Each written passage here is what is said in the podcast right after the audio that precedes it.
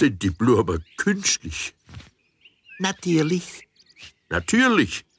Noe, künstlich. Was jetzt? Natürlich oder künstlich? Natürlich künstlich.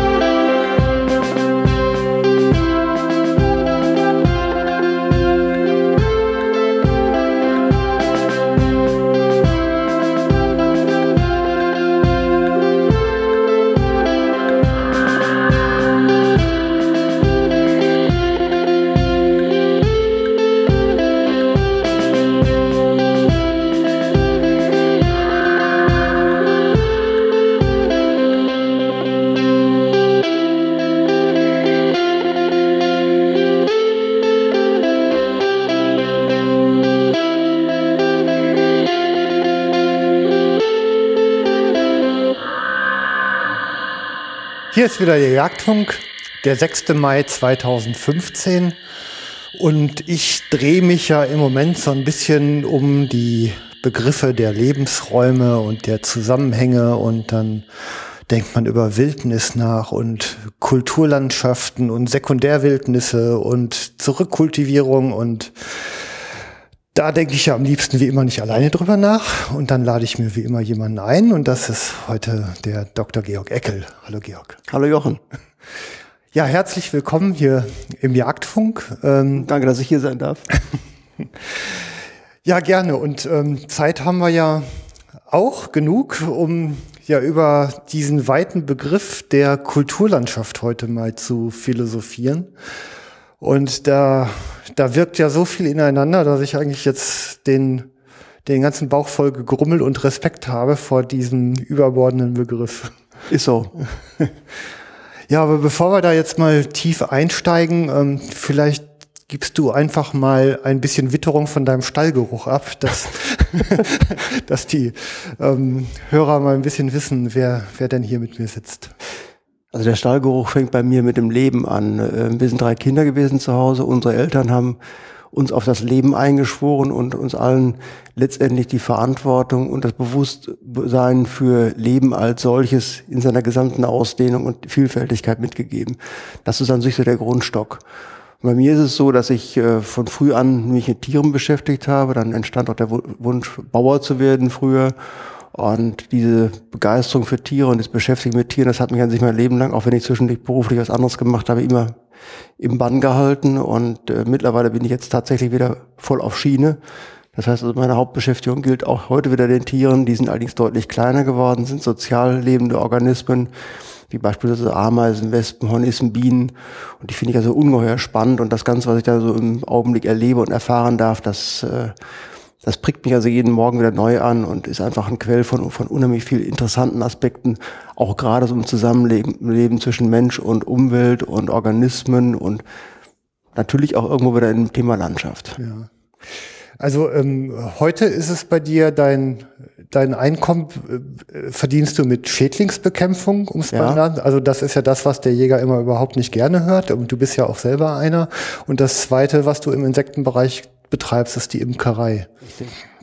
Ähm, aber noch mal ganz zurück in die Kindheit. Das war eine ländliche Umgebung. Was? Das war am Rand von Münster, Ja. wo wir gelebt haben. Und wir haben beispielsweise, damals gab es das ja noch, diese kleinen landwirtschaftlichen Betriebe. Heute würden wir sagen, äh, äh, Subsistenzbetriebe, die hatten dann eine Kuh und äh, ein Pferd und, und zwei Schweine und da liefen noch ein paar Hühner auf dem Hof rum und ein paar Gänse. Und das Bäuerchen fuhr dann mit seinem Pferd und der, dem Wagen, wo immer so ein Ladeteil hinten dran war, in die Stadt rein nach Münster und besorgte sich dann von den Kneipen so die alten Essensreste, hat die an seinen Schweinen verfüttert. Und mit diesem Bauern Mertens, den, äh, den Namen habe ich immer noch im Kopf, ähm, sind wir dann ab und zu mal rausgefahren. Dann wurde also Mutters Fahrrad hinten auf, das, auf den Anhänger gelegt und dann sind wir dann rausgepeselt. Und dann haben wir noch zwischendurch äh, bei ihm ein paar Eier gekauft und möglicherweise irgendwas, was seine Frau im, im Hausgarten angebaut hat und peselten dann wieder zurück nach Münster rein. Also so typisch Landwirtschaft, wie man sie früher einfach aus Münsterland kannte. Reich strukturiert, okay. wunderbar bunt und vielfältig. Ja, schöne Erinnerung. Und dann bist du nach dem Abitur Agrarwissenschaftler geworden. Ne? Dann habe ich nach dem Abitur, ähm, nach den üblichen ähm, Phasen am Bundeswehr und so weiter, habe ich dann Agrar studiert in Bonn. Ja. Auch da natürlich äh, Tierproduktion. Der mhm. Begriff alleine ist schon, schon ziemlich schrecklich, da müsste man sich auch nochmal irgendwie mit beschäftigen. Ähm, und dann kam hinterher, nachdem ich dann mich neu orientiert habe, beruflich jetzt so in späteren Jahren, ähm, noch ein äh, Studium, Fernstudium in Rostock dazu, Umweltschutz. Mhm. Und da habe ich also dann auch wieder den, den Bereich der ökosystemaren äh, Schiene gewählt, habe ich das am meisten ähm, interessiert. Gibt auch noch den technisch-analytischen, aber das ist dann überhaupt nicht mein Ding. Mhm. Und das ist an sich so die Grundlage, von der ich versuche heute aus die Dinge zu begreifen und auch dann letztendlich solche, über solche Fragen nachzudenken. Welche Rolle spielt die Yacht? Äh, wie gehen wir um mit unseren natürlichen Ressourcen und, und, und, und, und. Mhm. Jagdlich bist du ja auch so ein Horn- und Hund-Mensch, ne? Also wie, wie ich auch. Ja, ja, ja klar. Nur ein bisschen ähm, anderes Horn und ein anderer Hund. Ja, kam halt. Ähm, von, von früh an an sich auch dadurch letztendlich durch, durch Vater geprägt, ähm, bevor ich dann so mit dem Diplom zusammen meinen Yachtschein gemacht habe, ähm, habe ich mich an sich immer schon so in dieser, dieser Schiene und diesem, diesem Lebens- und Dunstkreis, diesem, dieser Art und Weise, wie du Leben auffasst, ähm, verschrieben gefühlt und habe mich an sich schon wesentlich früher als Jäger gefühlt, auch wenn ich noch keinen Yachtschein hatte. Und ähm, als dann der Yachtschein da war, kam dann irgendwann der erste Hund. Das war damals eine kleine Münsterländer Hündin. Mit der habe ich 15 Jahre lang zusammen im Team gearbeitet und gelebt. War eine tolle Hündin. Und als sie dann äh, langsam nicht mehr konnte, habe ich dann überlegt, was machst du denn weiter? Wie entwickelt sich dann eigentlich dann die Yachtausrichtung? Und dann bin ich also, weil ich in den letzten Jahren von ihr festgestellt habe, dass ich immer weniger Gelegenheit habe, Niederwild zu jagen und immer häufiger bei Drückjacht unterwegs war, zu der Überlegung gekommen, äh, geh doch mal in dieses Lager und guck dich da mal um. Und dann kam dann irgendwann ein guter Bekannter und sagte, äh, als ich damals auf der Schiene war, BGS, sagte, wenn du schon bei BGS bist, dann geh noch einen Schritt weiter, geh zu den äh, Ursprüngen vom BGS, geh zu Tiroler Bracker, guck dir die mal an. Tolle mhm. Hunde. Ja, da bin ich heute. Es ist eine ganz andere Art, Hunde zu führen, mit äh, sehr viel mehr Freiraum für den Hund, wobei allerdings die seelische Achse zwischen Hund und Führer ähm, sehr sti gut stimmen muss. Wir jagen halt mit Solojägern zusammen, mit Spuler und Solojägern. Das ist eine andere Form von Yacht, das ist eine andere Form von, von ähm, auch ein bisschen Persönlichkeit des Hundes. Die müssen ja relativ robust sein und relativ widerstandsfähig sein, um beispielsweise sich auch Sauen entgegenzustellen und da ihren Mann zu stehen oder ihre Frau zu stehen oder ihre Hündin zu stehen. Mhm. Und ähm, ja, es ist eine tolle Arbeit. Also ein weiträumiger Stöberhund. Ja. So werden die ja, eingesetzt. Ja, qualifiziertes Stöbern. Ja, okay. Das Horn kenne ich auch von, von früh an und ähm, dann habe ich auch den üblichen Weg gemacht. Ähm, First Place angefangen, dann irgendwann Umschalt-S-Horn und dann ähm, auch jetzt auf reines S-Horn. Und jetzt zum Schluss noch habe ich dann noch so eine alte Liebe nochmal ausgegraben und reaktiviert. Äh, jetzt auch tatsächlich in Natura in Form eines Alphorns. Okay. ja, dafür braucht man die große Terrasse. ja, die große Terrasse, ab und zu ein schönes Seitental, wo du abends im Sommer dich reinstellst und einfach mal guckst, wie das Echo vom Gegengang zurückkommt. Und dann manchmal bleiben sich die Leute auch stehen und hören sich das an oder ich höre auch schon mal zwischendurch Beifall, wenn ich draußen im Wald stehe und ein Horn spiele und das ist auch ganz, auch ganz nett. ja, das Alphorn des Bergischen Landes, das spielt der Georg. Toll.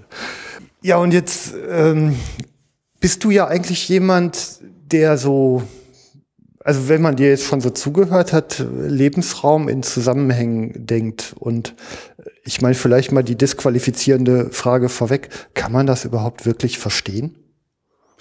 Ob man das verstehen kann, weiß ich nicht. Aber ähm, ich denke, es ist zwingend notwendig, sich darum zu bemühen, dass man das tut. Ja. Denn äh, das ist das Wichtigste dabei. Wir haben, wir haben mittlerweile gelernt in den verschiedensten Lebensbereichen, die wir haben, wir kaufen mal ein Auto. Äh, das hängt dann damit zusammen, dass ich erstmal einen Produzenten von einem Auto brauche. Ich brauche einen Händler. Das ist wieder eine andere Schiene, auch rechtlich. Dann äh, gibt es jemanden dazu, der dich versichert. Das brauchst du auch ganz dringend. Aber alles ist letztendlich irgendwo losgelöst. Die berühren sich zwar irgendwo, die haben auch ihre Verknüpfungspunkte, aber so richtig diese tiefe Ver Verwurzelung, dieses Zusammenspielen, weil wirklich alles zusammenhängt, so in, in Form von großen Mobiles. Das erlebe ich immer wieder draußen in der Natur oder beziehungsweise in de, unseren natürlichen Ressourcen. Natur können wir ja gar nicht mehr sagen in dem eigentlichen Sinne, weil es das nicht mehr gibt, mhm. weil der Mensch schon viel zu viel eingegriffen hat und über die Stoffströme und so weiter alles verdriftet und verfrachtet wird. Aber dort denn auf die Zusammenhänge zu achten, zu gucken, dass wir die, dass wir die möglichst sauber verstehen können, einfach um das Gefühl dazu bekommen, wie alles zusammenhängt und welche Verantwortung wir letztendlich mit jedem Schritt, den wir tun, haben. Das ist wichtig und das halte ich für notwendig und darum sollten wir uns bemühen. Auf der Grundlage von sich ständig erweiterndem Wissen. Also ich führe ja hier den Untertitel Wissen, Werte, Wechselwirkungen, ähm, die Alliteration, die Ws und ich glaube, das wird eine Sendung, wo alles drei drin vorkommt. Gucken wir mal. Gucken wir mal, wie weit was treiben. Ähm, um mal einen ganz haptischen Einstieg zu nehmen, wenn ich mir mal so ein zwei Hände voll Erde nehme, was, was habe ich denn da eigentlich in der Hand? Was findet da statt? Um da mal den Einstieg zu nehmen. Da hast du was genial Göttliches in der Hand. Wenn du die Nase reinsteckst, duftet es erstmal, je nach Jahreszeit unterschiedlich. Ähm, wenn, das, wenn wir jetzt mal jetzt zurück zum Sachlichen. Ähm, als Grundelemente haben wir ja da beispielsweise drin Sand, Schluff, Ton, also die drei Ausgangssubstanzen. Was ist ein Schluff? Schluff sind diese ganz feinen Partikelchen aus dem Boden. Wenn du mal beispielsweise jetzt äh, so eine, so eine, so eine Fingerprobe Boden nimmst und zerreibst den zwischen deinen Daumen, äh, zwischen dem Daumen und dem Zeigefinger, dann rutschen da erstmal die gröberen Sandkörner raus und äh, das, was dann übrig bleibt hinterher, äh, äh, dann, dann kommt die Tonfraktion und dann kommt der Schluff. Das sind so diese ganz kleinen Partikelchen, die dazwischen sitzen und die letztendlich auch so die, die Haftung, das Bindegefüge im Boden erm ermöglichen. Mhm. Das ist, es siehst im Prinzip daran, dass so eine Art Staubschicht auf dem, auf dem, auf dem Fingerbeeren zurückbleibt, wenn du tatsächlich die Fingerprobe gemacht hast. Und in der Fingerprobe kannst du im Prinzip auch ganz gut erkennen, welche Bodenform du vor dir hast. Mhm. Jetzt kommt dazu natürlich noch dazu, wenn wir jetzt ein bisschen größer denken und sagen, wir haben also diese beiden Hände und aus diesen beiden Händen wird dann plötzlich jetzt ein Eimer oder ein Kubikmeter und dann kommen da Pflanzen drauf dazu, die da drauf wachsen. Da kommen Pilze mit dazu, dann kommen Tiere dazu. Und je nachdem, wenn die sich verändern, weil beispielsweise die Pflanzen gefressen werden, die Tiere verdauen das Ganze dann, es, es fällt der Kot runter, die Tiere sterben ab, die Pflanzen sterben ab, es wird umgebaut von anderen kleinen ähm, Tieren oder Mikroorganismen, dann entsteht im Prinzip so dieses Geflecht aus Humus. Humus ist ja im Prinzip eine ganz tragende Säule für den Boden. Und ich versuche jetzt gerade mal auch so ein bisschen zu beschreiben, ähm, was aus dieser Handvoll Erde dann wird, zum Boden. Denn der Boden ist die tragende Säule für unsere Landschaft. Ähm, Jetzt muss ich mal wieder Begriffe klären, weil du hast es hier mit einem Elektroniker zu tun. Ne? Ich ja. bin ja einer von den Spätberufenen in Sachen draußen. Ähm, Bodenform hast du gesagt. Ich meine, was, unter, was kann ich denn da so im Groben unterscheiden? Und du hast Humus gesagt. Ja. Ähm, das ist etwas, das klingt nach, nach Leben. Ist auch pures Kannst du in diese Begriffen vielleicht mal reingehen? Pralles Leben. Also Bodenformen sind beispielsweise Sandböden, Lössböden, sämige, äh, lehmige Sande, sandige Lehme, ähm, Moorböden, ähm, und natürlich auch alle Böden, die beispielsweise der Mensch umgestaltet hat, wie diese, diese ähm, anthropogen geprägten Boden, äh, Böden, äh, Hortikultur und sonst irgendwas. Also da ist, da ist unheimlich viel, wo der Mensch tatsächlich schon eingewirkt hat. Und mhm. das gewachsene Gefüge, was beim Boden ja ursächlich oder ursprünglich vorgelegen hat, aus dem anstehenden Gestein, wird durch physikalische und durch chemische Verwitterungsprozesse langsam Boden. Es kommt das Leben obendrauf durch Tiere und Pflanze und dann kommen die Umsetzungsprozesse von Tiere und Pflanze dazu, in dem beispielsweise dann Tiere und Pflanzen absterben und zersetzt werden von Mikroorganismen und von ähm, von von, von ähm, Einzellern und sonst irgendwas ähm, vielfältiges Geflecht, dann wird aus dieser organischen Substanz äh, das, was, also den Spreu kennst du ja. Im, hm. Wenn du im Wald eine alte Schicht Laub hochnimmst, dann wird ja im Prinzip, kommt ja unten drunter so eine zersetzte Laubschicht. Ja, der wird eigentlich immer matschiger, je tiefer Wird immer matschiger. Ja. dieses Matschiger, was dann da zusammenbackt hinter, aus dem Kompost, kennst du das ja auch. Mhm. Auch äh, typischer Ausdruck dafür ist also die, die Farbe, die das Ganze annimmt. Das sind ja diese Huminsäuren und die organischen Säuren, die dann eine Rolle spielen. Das ist dann im Prinzip das, was, was, was Humus letztendlich bedeutet. Humus ist im Prinzip so eine Art, du könnte sagen, ist eine Messgröße, wenn man das äh, biochemisch dann äh, versucht auseinanderzudröseln, äh, für die Lebensfähigkeit eines, eines, Boden, eines Bodens eines Standortes. Also der Humusanteil, äh, kann man sagen, oder unterscheidet sich der Humus in seiner Qualität auch noch wahrscheinlich? Ne? In der Zusammensetzung natürlich, je nachdem, ja, ja. wer das als, als Ausgangssubstanz vorgelegen hat, wer, ja. wer abgebaut und wer zersetzt wurde. Okay. Aber Humusgehalt ist, wie gesagt, für, für den Boden, für seine Aktivität, für seine Leistungsfähigkeit ähm, von extremer Bedeutung. Ja.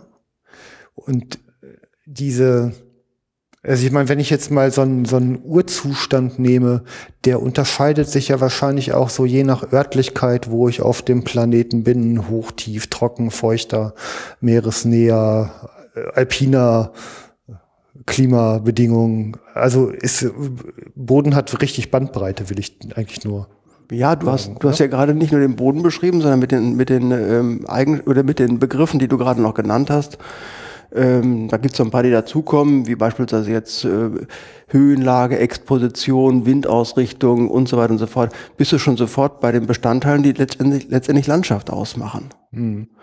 Und dann bist du auch sofort wieder bei der Frage, was wächst denn da oben drauf? Oder was kann denn da überhaupt drauf wachsen? Ist das jetzt eine Region, in der nur Flechten und Moose wachsen? Oder haben wir dann teilweise schon die Krautschicht? Oder sind wir bei den bei den Krüppelkiefern angekommen oder sind wir jetzt schön in, der, in, der, in der Hochstaudenflora oder gehen wir jetzt in die ersten primären Waldbaumregionen rein oder sind wir schon mitten im Wald wieder drin? Also im Prinzip entwickelt sich das Ganze so, wie denn gerade so die Standorte ihre Fähigkeiten haben, tatsächlich eben Leben auszuprägen und wie die Wechselwirkung aus diesen einzelnen Gruppen, die diese Landschaft und das Leben auf dieser Landschaft betreiben, ähm, zusammenhängen und auch letztendlich dann ihre Ergebnisse und ihre Wirkung zeigen. Mhm. Ähm, also man sicher führt es jetzt zu weit, so jede Pflanze und jedes Tier, also Tiere vielleicht noch eher, aber mit den Lebensbedingungen jetzt korrelieren zu lassen. Aber kann man denn so mal so grob grobe Strukturen sagen, was für Bodenbedingungen für welche Pflanzen äh, erforderlich sind? Also wie hängt Vegetation und Boden zusammen, ist eigentlich so die Frage, die ich, um die ich mich gerade rumdrücke.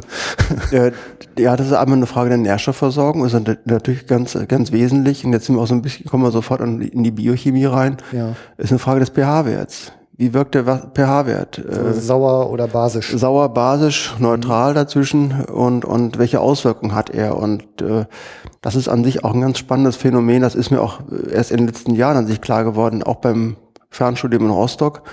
Da ging es nämlich dann um die Frage, äh, dass auf der A24 mal irgendwann durch eine äh, Sanddüne äh, auf der A24 äh, in die etliche Autos reingerast sind. Das ist die von Hamburg nach Berlin, glaube Hamburg-Berlin, ja. ja da sind ja Menschen umgekommen und da hat man sich erstmal Gedanken darüber gemacht, was ist denn eigentlich passiert? Was da passiert ist ganz einfach. Ähm, Calcium, was im Boden festgelegt war, in Bodenmolekülen, das wurde ersetzt durch Aluminium, da wurde, wurde es flüchtig und die leichten Bodenbestandteile wurden vom Wind weggenommen und weggetragen und dann in großen Staubwolken verbreitet und die haben sich natürlich genau wie das beim Schnee auch passiert, in so eine Senke reingeweht oder wurden in so eine Senke reingeweht und dann lagen sie dort fest und sind die Autos reingerast. Das ist natürlich eine Auswirkung, wo dann der pH-Wert ganz extrem sich in seinen Wirkungen zeigt und wo er letztendlich hinter äh, ja, tatsächlich auf den Menschen die direkte Bedeutung einnimmt. Mhm. Das passiert im Prinzip immer wieder und das sollte an sich auch gerade durch landwirtschaftliche Nutzung nicht passieren, aber manchmal kommt es halt einfach zu solchen Umständen. Mhm.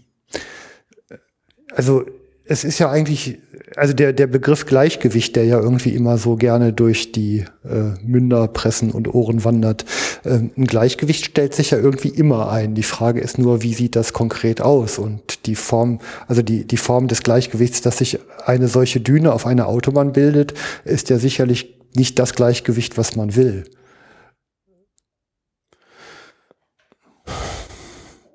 Also marodierende Wanderdünen auf deutschen Autobahnen wird man ja nicht wollen. Ja, das ist aber die typische Sichtweise, die wir Menschen wieder gerne einnehmen, wenn wir sagen, ähm, alles muss sich nach unserem Gusto, nach unseren Vorstellungen richten, ist aber nicht. Denn wenn wir uns mal daran erinnern, es gab ja durchaus, und das sehen wir ja, wenn wir gar nicht so weit weg von hier aus gehen, wir sind, sitzen ja im Augenblick in Köln, gehen wir mal ins Siebengebirge rein.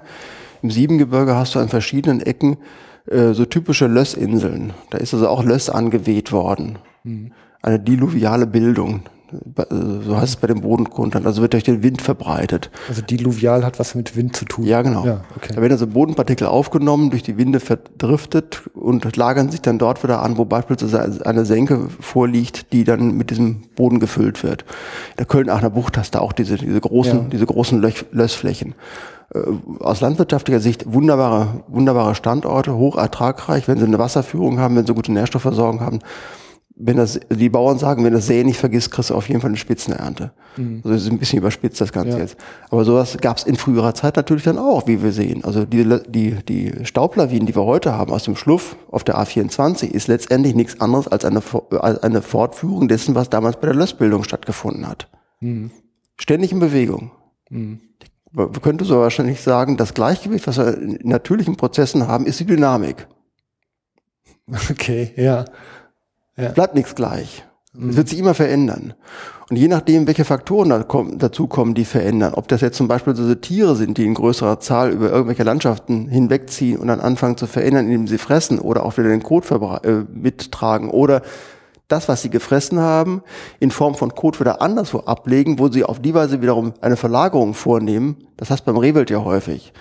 Rehwild ist draußen auf den, auf den grünen Standorten, auf den Grünlandstandorten, in denen jetzt im Augenblick gerade äh, eine sehr hohe Rohproteinanteil im Futter vorliegt, wenig Rohfaser dagegen, geht in den Wald rein und löst sich dort. Also wird auf die Weise auch, werden Nährstoffe verfrachtet und rumgetragen. Das ist, das sind so Prozesse, die ständig stattfinden. Also äh, Kontrolle ist eigentlich ein Mythos, ne? Nee, Kontrolle ist ja extrem aufwendig. Ja, nur ich äh, also das ist ja im Grunde, ich, ich fragte ja eingangs schon, kann man die, den Zusammenhang, äh, diesen Wirkungskreislauf wirklich verstehen? Also äh, man sieht ja eigentlich erst, was man tut, wenn man es getan hat. Und dann manchmal auch ja mit Zeitversatz sehr, sehr viel später. Ja, wir müssen jetzt ein bisschen aufpassen, dass wir jetzt in, in die Diskussionen reinkommen, die sich tatsächlich in ökologische Fragen verlieren. Denn äh, du kannst letztendlich alles äh, ähm, ermitteln. Du musst dann natürlich versuchen, die Fragestellung so methodisch auch aufzubauen, dass du einzelne Elemente herausnehmen kannst, versuchen kannst zu beantworten, wobei dann äh, die, die nächste Frage kommt, hast du nicht irgendwelche anderen wesentlichen Faktoren vergessen, die für die Beantwortung deiner ursächlichen Frage oder deiner Grundfrage notwendig gewesen wären. Also das ist, messen kannst du das alles, das kannst du alles untersuchen. Das ist ja die Aufgabe der Naturwissenschaften. Ja, also Das ist die es Frage, wie man die Fragen stellt. gibt ja den schönen Satz, der Physiker untersucht ja nicht die Realität, er untersucht sein Labor. Ne? Ja, Ja, also gut, ähm, müssen wir an der Stelle jetzt nicht, ähm, denke ich, bis zum Anschlag vertiefen. Ähm, vielleicht mal zurück zum Boden. Also wir haben ja sicherlich auch einen, einen ganzen Sack voll Organismen drin, der dann halt ähm, der, den, den Übergang, ich sag mal, zu den Pflanzen und Tieren, die oben drüber sind, halt ja auch regelt. Mikroorganismen, Makroorganismen, Ja, Einzeller, Einzeller. ja, kommen die ganzen Tierchen dazu, wie äh, ähm, Asseln, Kolembolen, ähm, äh, Kolembolen sind Springschwänze, sind so ganz kleine Organismen, so ungefähr Ja. ein paar Millimeter groß. Dann kommen also die ersten Käfer schon mit dazu, dann hast du so irgendwelche ähm, Tausendfüßer, die da rumkrabbeln. Also das ist, ist, ist voll, voll von, von Leben. Und alleine das, was wir zusammenfassen können, wenn wir eine, eine, eine Fingerkuppe Kuppe voll, voll Erde in äh, Daumen, zwischen Daumen und Zeigefinger nimmt, enthält mehr Leben, als Menschen auf der Erde wohnen. Also das ist tatsächlich ungeheuer vielfältig. Und das muss man sich einmal mal klar machen. Äh, Manche Leute sagen von zu Boden, Boden ist Dreck, Quatsch, dummes Zeug. Boden ist letztendlich, wie das die Bodenkundler auch sagen, ein Naturkörper. Und dieser Naturkörper ist letztendlich unsere Lebensgrundlage. Und jetzt kommen wir an sich zu dem eigentlichen Thema, über das wir heute sprechen wollen. Was ist eigentlich so bedeutend an dem Thema Landschaft? Denn die Grundlage, eine, wes nein, eine wesentliche Grundlage für Landschaft ist ja der Boden. Deswegen war es wichtig, dass wir diese Das- Ausführung gemacht haben. Lass mich noch mal eben kurz, also Boden so als äh, als Merksatz für mein Elektroniker-Gehirn ähm, zusammenfassen. Also im Grunde ist es eigentlich ein, äh, also ein äh, ein Gebilde aus multiplen Organismen, was in der Lage ist, das, was von oben an äh, ja, sag mal, Kompo- an Einträgen kommt, also aus organischer Materie, so umzuwandeln, dass es wieder quasi der Treibstoff für äh, andere Organismen wird, die drauf wachsen und die auch drin leben. Also im Grunde ist das so, eine, so ein Katalysator. Ja. Der aus Materialien Quelle, Materialien Ziel irgendwie macht. Du könntest sagen, es gibt im Prinzip verschiedene Kreisläufe. Es gibt einmal so einen, so einen, so einen vertikalen Kreislauf, äh, was wächst auf, wer frisst was weg, wer frisst wiederum denjenigen, der was wegfrisst und zerfällt dann wieder hinterher. Genauso wie sich das Ganze auch dann horizontal verschiebt. Ja. Das könntest du ungefähr so als Bild mal nehmen. Die Naturwissenschaftler müssen ja in Bildern denken, um sich die Dinge auch vorstellen zu können, damit es auch ein bisschen verständlich wird, in der Vielfalt der Fragen auch mal irgendwo so ein kleines Gerüst reinzubekommen. Deswegen sind für uns auch Modelle ganz wichtig. Hm. Also ich ich habe ja jetzt gerade ein, ein Wochenende Berlin hinter mir. Ich war ja auf dem Podcaster-Workshop und das bedeutete für mich auf der Hinfahrt mit fremden Menschen erstmal drei Stunden die Jagd und die Naturnutzung erklären. Ähm, vor Ort war das, ähm, naja, eine sehr urban geprägte Gemeinschaft, wo auch Veganer drunter waren. Also da war wirklich die komplette hochzivilisierte Bandbreite dabei. Und auf der Rückfahrt habe ich wieder zwei Stunden die Jagd und die Naturnutzung erklärt, ne, wenn man so in Kontakt kommt. Und einer der der Sätze, um halt einen Nenner herzustellen. Äh, also man ist nämlich wirklich ein Exot, wenn man äh, als Jäger sich unter, unter urbane Menschen äh, traut. Dabei, dabei gibt ja. es tausende von Jägern um uns rum. Jeder Aldi-Einkäufer, jeder Tennisspieler, jeder Autorennfahrer, jeder Briefmarkensammler, alles ein Jäger und Sammler. Das sind alles die Urtypen. Ja, die Wahrnehmung, die Selbstwahrnehmung ist aber nicht mehr so. Ja, das ist klar, das habe ich verlernt. Das ist eine andere. Und ich äh, steige halt immer so ein, dass ich halt sage, dass wirklich jedes Lebewesen vom, vom Wurm bis zum Elefanten und alle äh, Raub- und Friedtiere dazwischen nur ihre Existenz bestreiten können, weil sie andere Lebewesen um sich herum verwerten, verstoffwechseln. Ja. Und ähm, damit ist man irgendwie miteinander im, in einem Boot und dem kann sich eigentlich auch niemand wirklich entziehen. Und wer es versucht, der hat sie dann auch nicht mehr alle. Ne? Das muss man auch mal ganz klar sagen. Und darauf aufbauend kann man dann eigentlich sehr schöne, tiefe Gespräche führen. Ist so. Ja, du brauchst ja eine Basis auf, die, die keiner ja. letztendlich negieren kann. Ja, was erstmal ja. hilft. Ja. Da kann man nämlich so an den Poller mal ein Seil dran kleben ja. und sich dran langziehen. Ne? Ja, und ähm, wenn ich jetzt, also diese, diese Naturnutzung heißt da beim Menschen eigentlich, ich fange an, irgendwas, was vorher da war, zu kultivieren. Also ich tue eigentlich das, was ein Rehe auch tut. Ich gucke mir die Ressourcen an und mache was damit. Also nehme das, was drauf ist, weg, tu vielleicht was anderes hin, für Stoffe hinzu, damit mein beabsichtigter Prozess halt irgendwie besser läuft. Oder ich nur noch eine Frucht ernten kann, anstatt die 85 Millionen, die vorher da gewachsen sind. Ähm, das sind ja ziemlich massive Einwirkungen auf diesen, auf diesen Kontext, den ich da jetzt habe. Ähm, vielleicht fangen wir mal an, wie, wie wirkt sich sowas denn auf Boden aus? Also kannst du da irgendwie mal so ein Beispiel konstruieren, was, was passiert da? Ich würde ganz gerne die Zeitachse mit reinbringen, wenn ja. wir uns mal zurückerinnern, wie Menschen entstanden sind. Äh, letztendlich ja irgendwo im Bereich von, von Bonobos und, und Schimpansen und, und äh, benachbarten Orangs, wenn äh, nicht Orangs, äh, Gorillas. Ähm, und dann irgendwie äh, haben sie den aufrechten Gang kultiviert und sind dann aus den, aus den, ähm, aus dem Urwald in die, in die Baumsavanne übergewechselt und haben dann also nach Wurzeln gegraben und haben angefangen zu jagen. Und von ihren effischen Vorfahren haben sie genauso gut gelernt, äh, auch andere äh, Stammeskumpanen umzubringen, haben sich dann also auf die Weise tierisches Eiweiß besorgt, tierisch, schrägstrich menschliches oder primatisches oder wie auch immer. Mhm und haben auf die Weise den, den, den großen Gang in der Kulturgeschichte der Menschheit angetreten. Zu dieser Zeit war sicherlich kein großer Einfluss von, von ähm, Menschen oder Organismen, zumindest nicht mehr als von, von tierischen Organismen auf den Lebensraum. Mhm. Als der Mensch sesshaft wurde, das ist ja auch so die Zeit, wo Blutgruppe 0 Blut, Blutgruppe A wurde, äh, da fing das ja. ja an, dass der Mensch tatsächlich angefangen hat, in seinem kleinen in Anführungszeichen Gärtchen zu wirtschaften. Da wurde mhm. Mist eingetragen von den Tieren, die er mal per Zufall irgendwie angefangen hatte, so in den ersten lockeren Verhältnissen zu domestizieren oder zumindest an sich zu binden.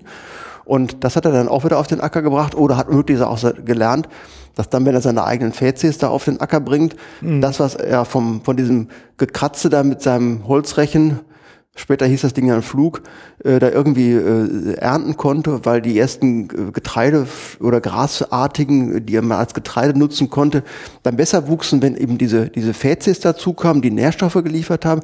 So entstanden langsam diese kleinen Schritte der Landnutzung. Und das wurde intensiviert, intensiviert immer weiter, je mehr Menschen auch äh, ähm, entwicklungsgeschichtlich und auch von ihrer Erfindungsgabe neue Dinge lernten, die beispielsweise das Feuer zu nutzen. Ähm, ich mache jetzt mal so Riesensprünge durch die Kulturgeschichte, mhm. bis hin dann beispielsweise zu, zu Justus von Liebig mit seiner Düngelehre und der, der nährenden äh, Wirkung von, von verschiedenen Nährstoffen für Pflanzen äh, mit dem libyschen Minimumfass und dem Handels- oder Kunstdünger hinterher. Das sind alles so Dinge, die, die dann wesentlich gewesen sind für die Entwicklung von Landschaft und dem Einfluss des Menschen auf die Landschaft. Ähm, also um mit einen kleinen Querverweis, also in, in Ausgabe Nummer 17 habe ich ja mit Manfred Neulting über äh, diesen ganzen Prozess mal gesprochen. Ähm, nach Manfred waren es etwa vor 7000 Jahren, dass halt die Land- und Viehwirtschaft so begonnen hat. Es gibt andere Gelehrte, die sagen 10.000 Jahre, aber so in etwa, das ist ja ein Fingerschnipp eigentlich in der ganzen Evolutionsgeschichte ähm, und auch in der Menschheitsgeschichte. Ja, das ist ja ist eigentlich so. noch gar nicht lange. Ne? Ist so. Und äh, das ist ja im Grunde die Basis von, von jeder äh, Hochkultur gewesen. Also damit war es überhaupt erst möglich, eine Sesshaftigkeit hinzukriegen und nicht den Ressourcen dauernd hinterherzuziehen, wie es vorher war beim Jagen und Sammeln, sondern sich wirklich an einen Ort zu binden und dann natürlich eben auch die Kulturleistung obendrauf zu setzen. Ne? Wobei ich, wobei ich der menschlichen Kultur und der menschlichen Landnutzung oder Landwirtschaft noch eine andere Gruppe gegenüberstellen möchte, die wesentlich älter ist, die nämlich zu der Zeit entstand, als das Leben aus dem Wasser kroch. Das sind die Ameisen. Ja. Die Ameisen sind die ersten, die angefangen haben, Landwirtschaft zu betreiben. Die haben sich, das machen sie heute noch, die nutzen ja. Läuse. Und im tropischen Urwald gibt es so wunderbare Beispiele, wo dann ähm, die Ameisen dann äh, ihre, ihre Läuse durch die Gegend tragen und zwar immer am höchsten in die Baumregionen rein, in den verschiedenen Stufen des, des tropischen Regenwaldes und äh, damit die Läuse dort vernünftig äh, sich ernähren können, damit dann die Ameisen wiederum die Läuse melken können und sobald dann irgendwelche Starkregen äh, sich ankündigen, flitzen die Ameisen wieder nach oben, holen ihre Läuse wieder ab, damit die nicht abgespült werden von den äh, fallenden Niederschlägen und schützen die und betreiben tatsächlich so eine Art Viehhaltung mit allem drum und dran. Das ist äh, sagenhaft. Faszinierend, ne? ja. Ja, man also es ist halt erstaunlich, wie nah alles beieinander ist, wenn man ähm, an den richtigen Stellen die Nachbarschaft betrachtet. Ne? Oder anders ausgedrückt, wie ähm, eng wir Menschen, die wir glauben, zumindest in den letzten ähm, Ausprägungen mancher Individuen unserer Spezies, wir seien die Krone der Schöpfung, gepfiffen. Wir sind nichts anderes als äh, Säugetiere. Und wenn wir uns mal auf diese Stufe stellen, dass wir tatsächlich mal nachfragen, wie äh, passen wir eigentlich mit anderen Organismen zusammen, dann sind wir relativ ähnlich. Äh, abgesehen davon, dass sie nicht auf den Mond fliegen können, aber mhm. muss ja auch keiner. Ja, jetzt haben wir mal natürlich mit unseren Stöckchen und Pflügen ganz massiv hier an dieser Erdkruste rumgenagt. Ne? Das kann man ja. schon sagen. Und ähm, die, also das Prinzip der der Feldwirtschaft, also bleiben wir vielleicht mal erstmal bei dem Zweig, ähm, heißt ja eigentlich, ich nehme die vorhandene äh, natürliche Vegetation weg, um ja primär natürlich eine Zielfrucht hochzukriegen durch Aussaat und dann ja vorzugsweise nur eine, ne? Nee, ähm, oder? Nee, nee. Die Menschen haben relativ schnell erkannt, dass, dass ähm, immer nur eine Frucht anbauen schwierig wird und nicht äh, unbedingt weiterführt. Und sie haben dann gesagt, äh, oder haben, haben festgestellt, erfahren, dass es besser ist, wenn man versucht, Früchte abzuwechseln und dann immer jeweils nur für, für ein Jahr. Das ist äh, Natur und, und, Landwirtschaft läuft ja im Prinzip, oder na, natürliche Nutzung und Landwirtschaft läuft ja vielfach ähm, oder ausschließlich eine Vegetationsperiode. Also bei uns in also, Mitteleuropa also, März bis Oktober. Also jetzt hast du gut die, das Abwechseln nacheinander, aber nacheinander. ich sag mal, in einer Pflanzperiode will ich ja erstmal nur eine Frucht haben. Ja klar. Ja. Also auf dem einen Eckchen dann beispielsweise Getreide, nebendran irgendeine Hackfrucht, äh, Kartoffeln oder sonst irgendwas ja. und dann noch irgendwie ein Kleegrasgemenge oder was der Himmel was noch alles, was ich gerade brauche für meine kleine Landwirtschaft und das dann immer abwechselnd. Und dann ruht immer ein Feld zwischendurch, das war so die ursprüngliche Form, Dreifelderwirtschaft, zwei Streifen wurden bewirtschaftet, einer blieb in Ruhe, konnte sich regenerieren und wurde im nächsten Jahr erst wieder bebaut, so dass man das überschlägig immer gemacht hat. Also das war einfach durch Erfahrungswert hat man gemerkt, wenn ich jetzt äh, 20 Jahre immer nur Weizen anbaue, dann ist der Boden im Eimer. Was passiert dann? Also was passiert, wenn ich diesen Fehler mache? Die, die Böden laugen aus, es entwickeln sich Krankheiten und ähm, es spricht sich sehr schnell rum, dass der Bauer X auf dem und dem Feld äh, immer wieder Weizen anbaut und alles, was äh, ebenfalls davon partizipieren möchte, findet sich dort ein, um das zu nutzen. So ein bisschen bildlich gesprochen, das Ganze jetzt. Und ähm, Deshalb äh, kannst du Pflanzenkrankheiten beispielsweise verhindern, wenn du die Feldfrüchte abwechselst, wenn du eine Fruchtfolge einhältst. Okay. Du kannst die unterschiedliche Wirkung der jeweiligen Nutzpflanze, die du hast, ähm, dadurch ausgleichen, dass du auch die Fruchtarten wechselst von Jahr zu Jahr auf der gleichen Parzelle, weil die anders mit dem Boden umgehen und den Boden nutzen oder auch dem Boden etwas zurückgeben, wie beispielsweise Humus. Und äh, das sind entscheidende Faktoren, äh, die du einsetzt, um dann letztendlich die, die Ertragsfähigkeit deines Bodens, deines Standortes langfristig zu erhalten. Ganz wichtig. Und was ja früher eine alte Regel war, ist, äh, dass im Mittelalter bevorzugt ähm, von den reichen Leuten die Klärgruben ausgefahren wurden, um sie auf den Feldern auszubringen und den Inhalt auf den Feldern auszubringen, mhm. weil man sehr schnell gelernt hat, dass eine reiche menschliche Ernährung deutlich besser Pflanzen wachsen lässt als eine ärmliche Kost, die äh, so aus, aus ähm, ähm, irgendwelchen dünnen Suppen bestand. Das, kommt, kommt das daher die Redensart aus Scheiße Gold machen? Äh, kann ich jetzt nicht genau sagen, aber würde zumindest, würde zumindest passen, klar. Spekuliert, ne? Ja, ja klar. Hätte was. Hätte was, ne? genau. Ähm, die, ähm, jetzt also jetzt habe ich ja im Grunde eine, eine Verschiebung. Also ich ähm, verschiebe ja Lebensbedingungen. Ja. Also erstmal zugunsten meiner eigenen Art. Ja. Durch Kultivierung einer solchen Landschaft, sicherlich auch zugunsten mancher, mancher anderen Art. Ja. Aber irgendwer zahlt ja auch den Preis und es geht zu Lasten auch der einen oder anderen Tierart. Ja.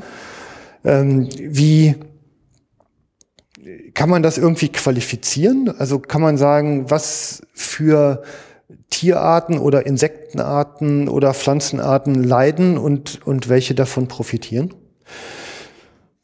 Ähm, mit dieser Frage sollten wir uns, glaube ich, später nochmal beschäftigen. Was zwischendurch einfach wichtig ist, ist, äh, wenn wir über das Thema Landschaft reden und über die Frage nachdenken, wie der Mensch mit Landschaft umgegangen ist von den Anfängen bis heute, dass wir so einen Blick, äh, auch mal erstmal einen Blick in die Geschichte reinwerfen. Was ist ja. eigentlich da passiert? Wie hat sich das entwickelt? Woran, oder woran, äh, oder welch, was ist der Grund dafür, dass, dass die Menschen in dieser Individuenstärke, wie wir heute diesen Planeten bevölkern, überhaupt erst durch die Gegend laufen können. Was ja. hat denn das ausgemacht? Ja, okay. Wenn man mhm. das, wenn man sich das mal anguckt und, und wir waren ja mal zwischendurch bei den, bei den ersten Menschen, die den Urwald verlassen haben und die angefangen haben, so als, als aufrecht laufende Jäger durch die Savanne zu ziehen in kleinen, kleinen Gruppen, die dann angefangen haben, mit dem Zurückweichen der Eiszeiten auch langsam nach Norden vorzudringen, auch dann nach Asien einzuwandern mhm.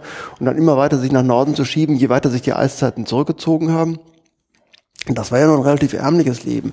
Man hat von dem gelebt, was aufwuchs. Man fand entweder Wurzeln, die man ausgraben konnte, oder man fand Früchte, die man nutzen konnte, oder man hat, man hat gejagt und wild äh, gegessen, oder man hat auch den Beutegreifern bei den Wildtieren die Nahrung abgetrotzt und dann sich beispielsweise an deren, an deren Lude äh, mhm. zu schaffen gemacht.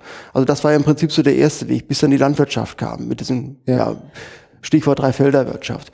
Und mit dem, mit dem Aufkommen beispielsweise von, vom, vom Kunstdünger, relativ spät erst wieder, ja. Also zwischendurch liefen Rodungswellen durch über, Mittel, über Mitteleuropa. Die haben also freie Landschaften geschaffen.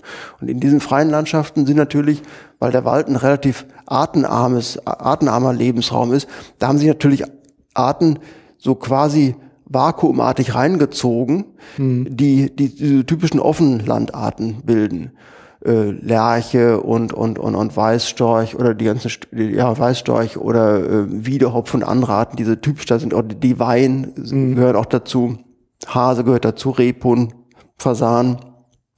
Das sind alles Arten, die äh, in diese Offenlandschaften reinpassen. Und die sind dann natürlich eingewandert, als diese Rodungswellen gelaufen sind. Zu dem Zeitpunkt war aber noch die Menschheitsentwicklung, auch speziell die Besiedlung in, in Mitteleuropa, relativ relativ ähm, gering. Und erst in dem Augenblick, als tatsächlich Nährstoffe in größerer Menge zur Verfügung gestanden haben, weil der Mensch eben Landwirtschaft angefangen hat, intensiver zu betreiben, da wurde es möglich, dass die Menschen auch sich vermehren konnten.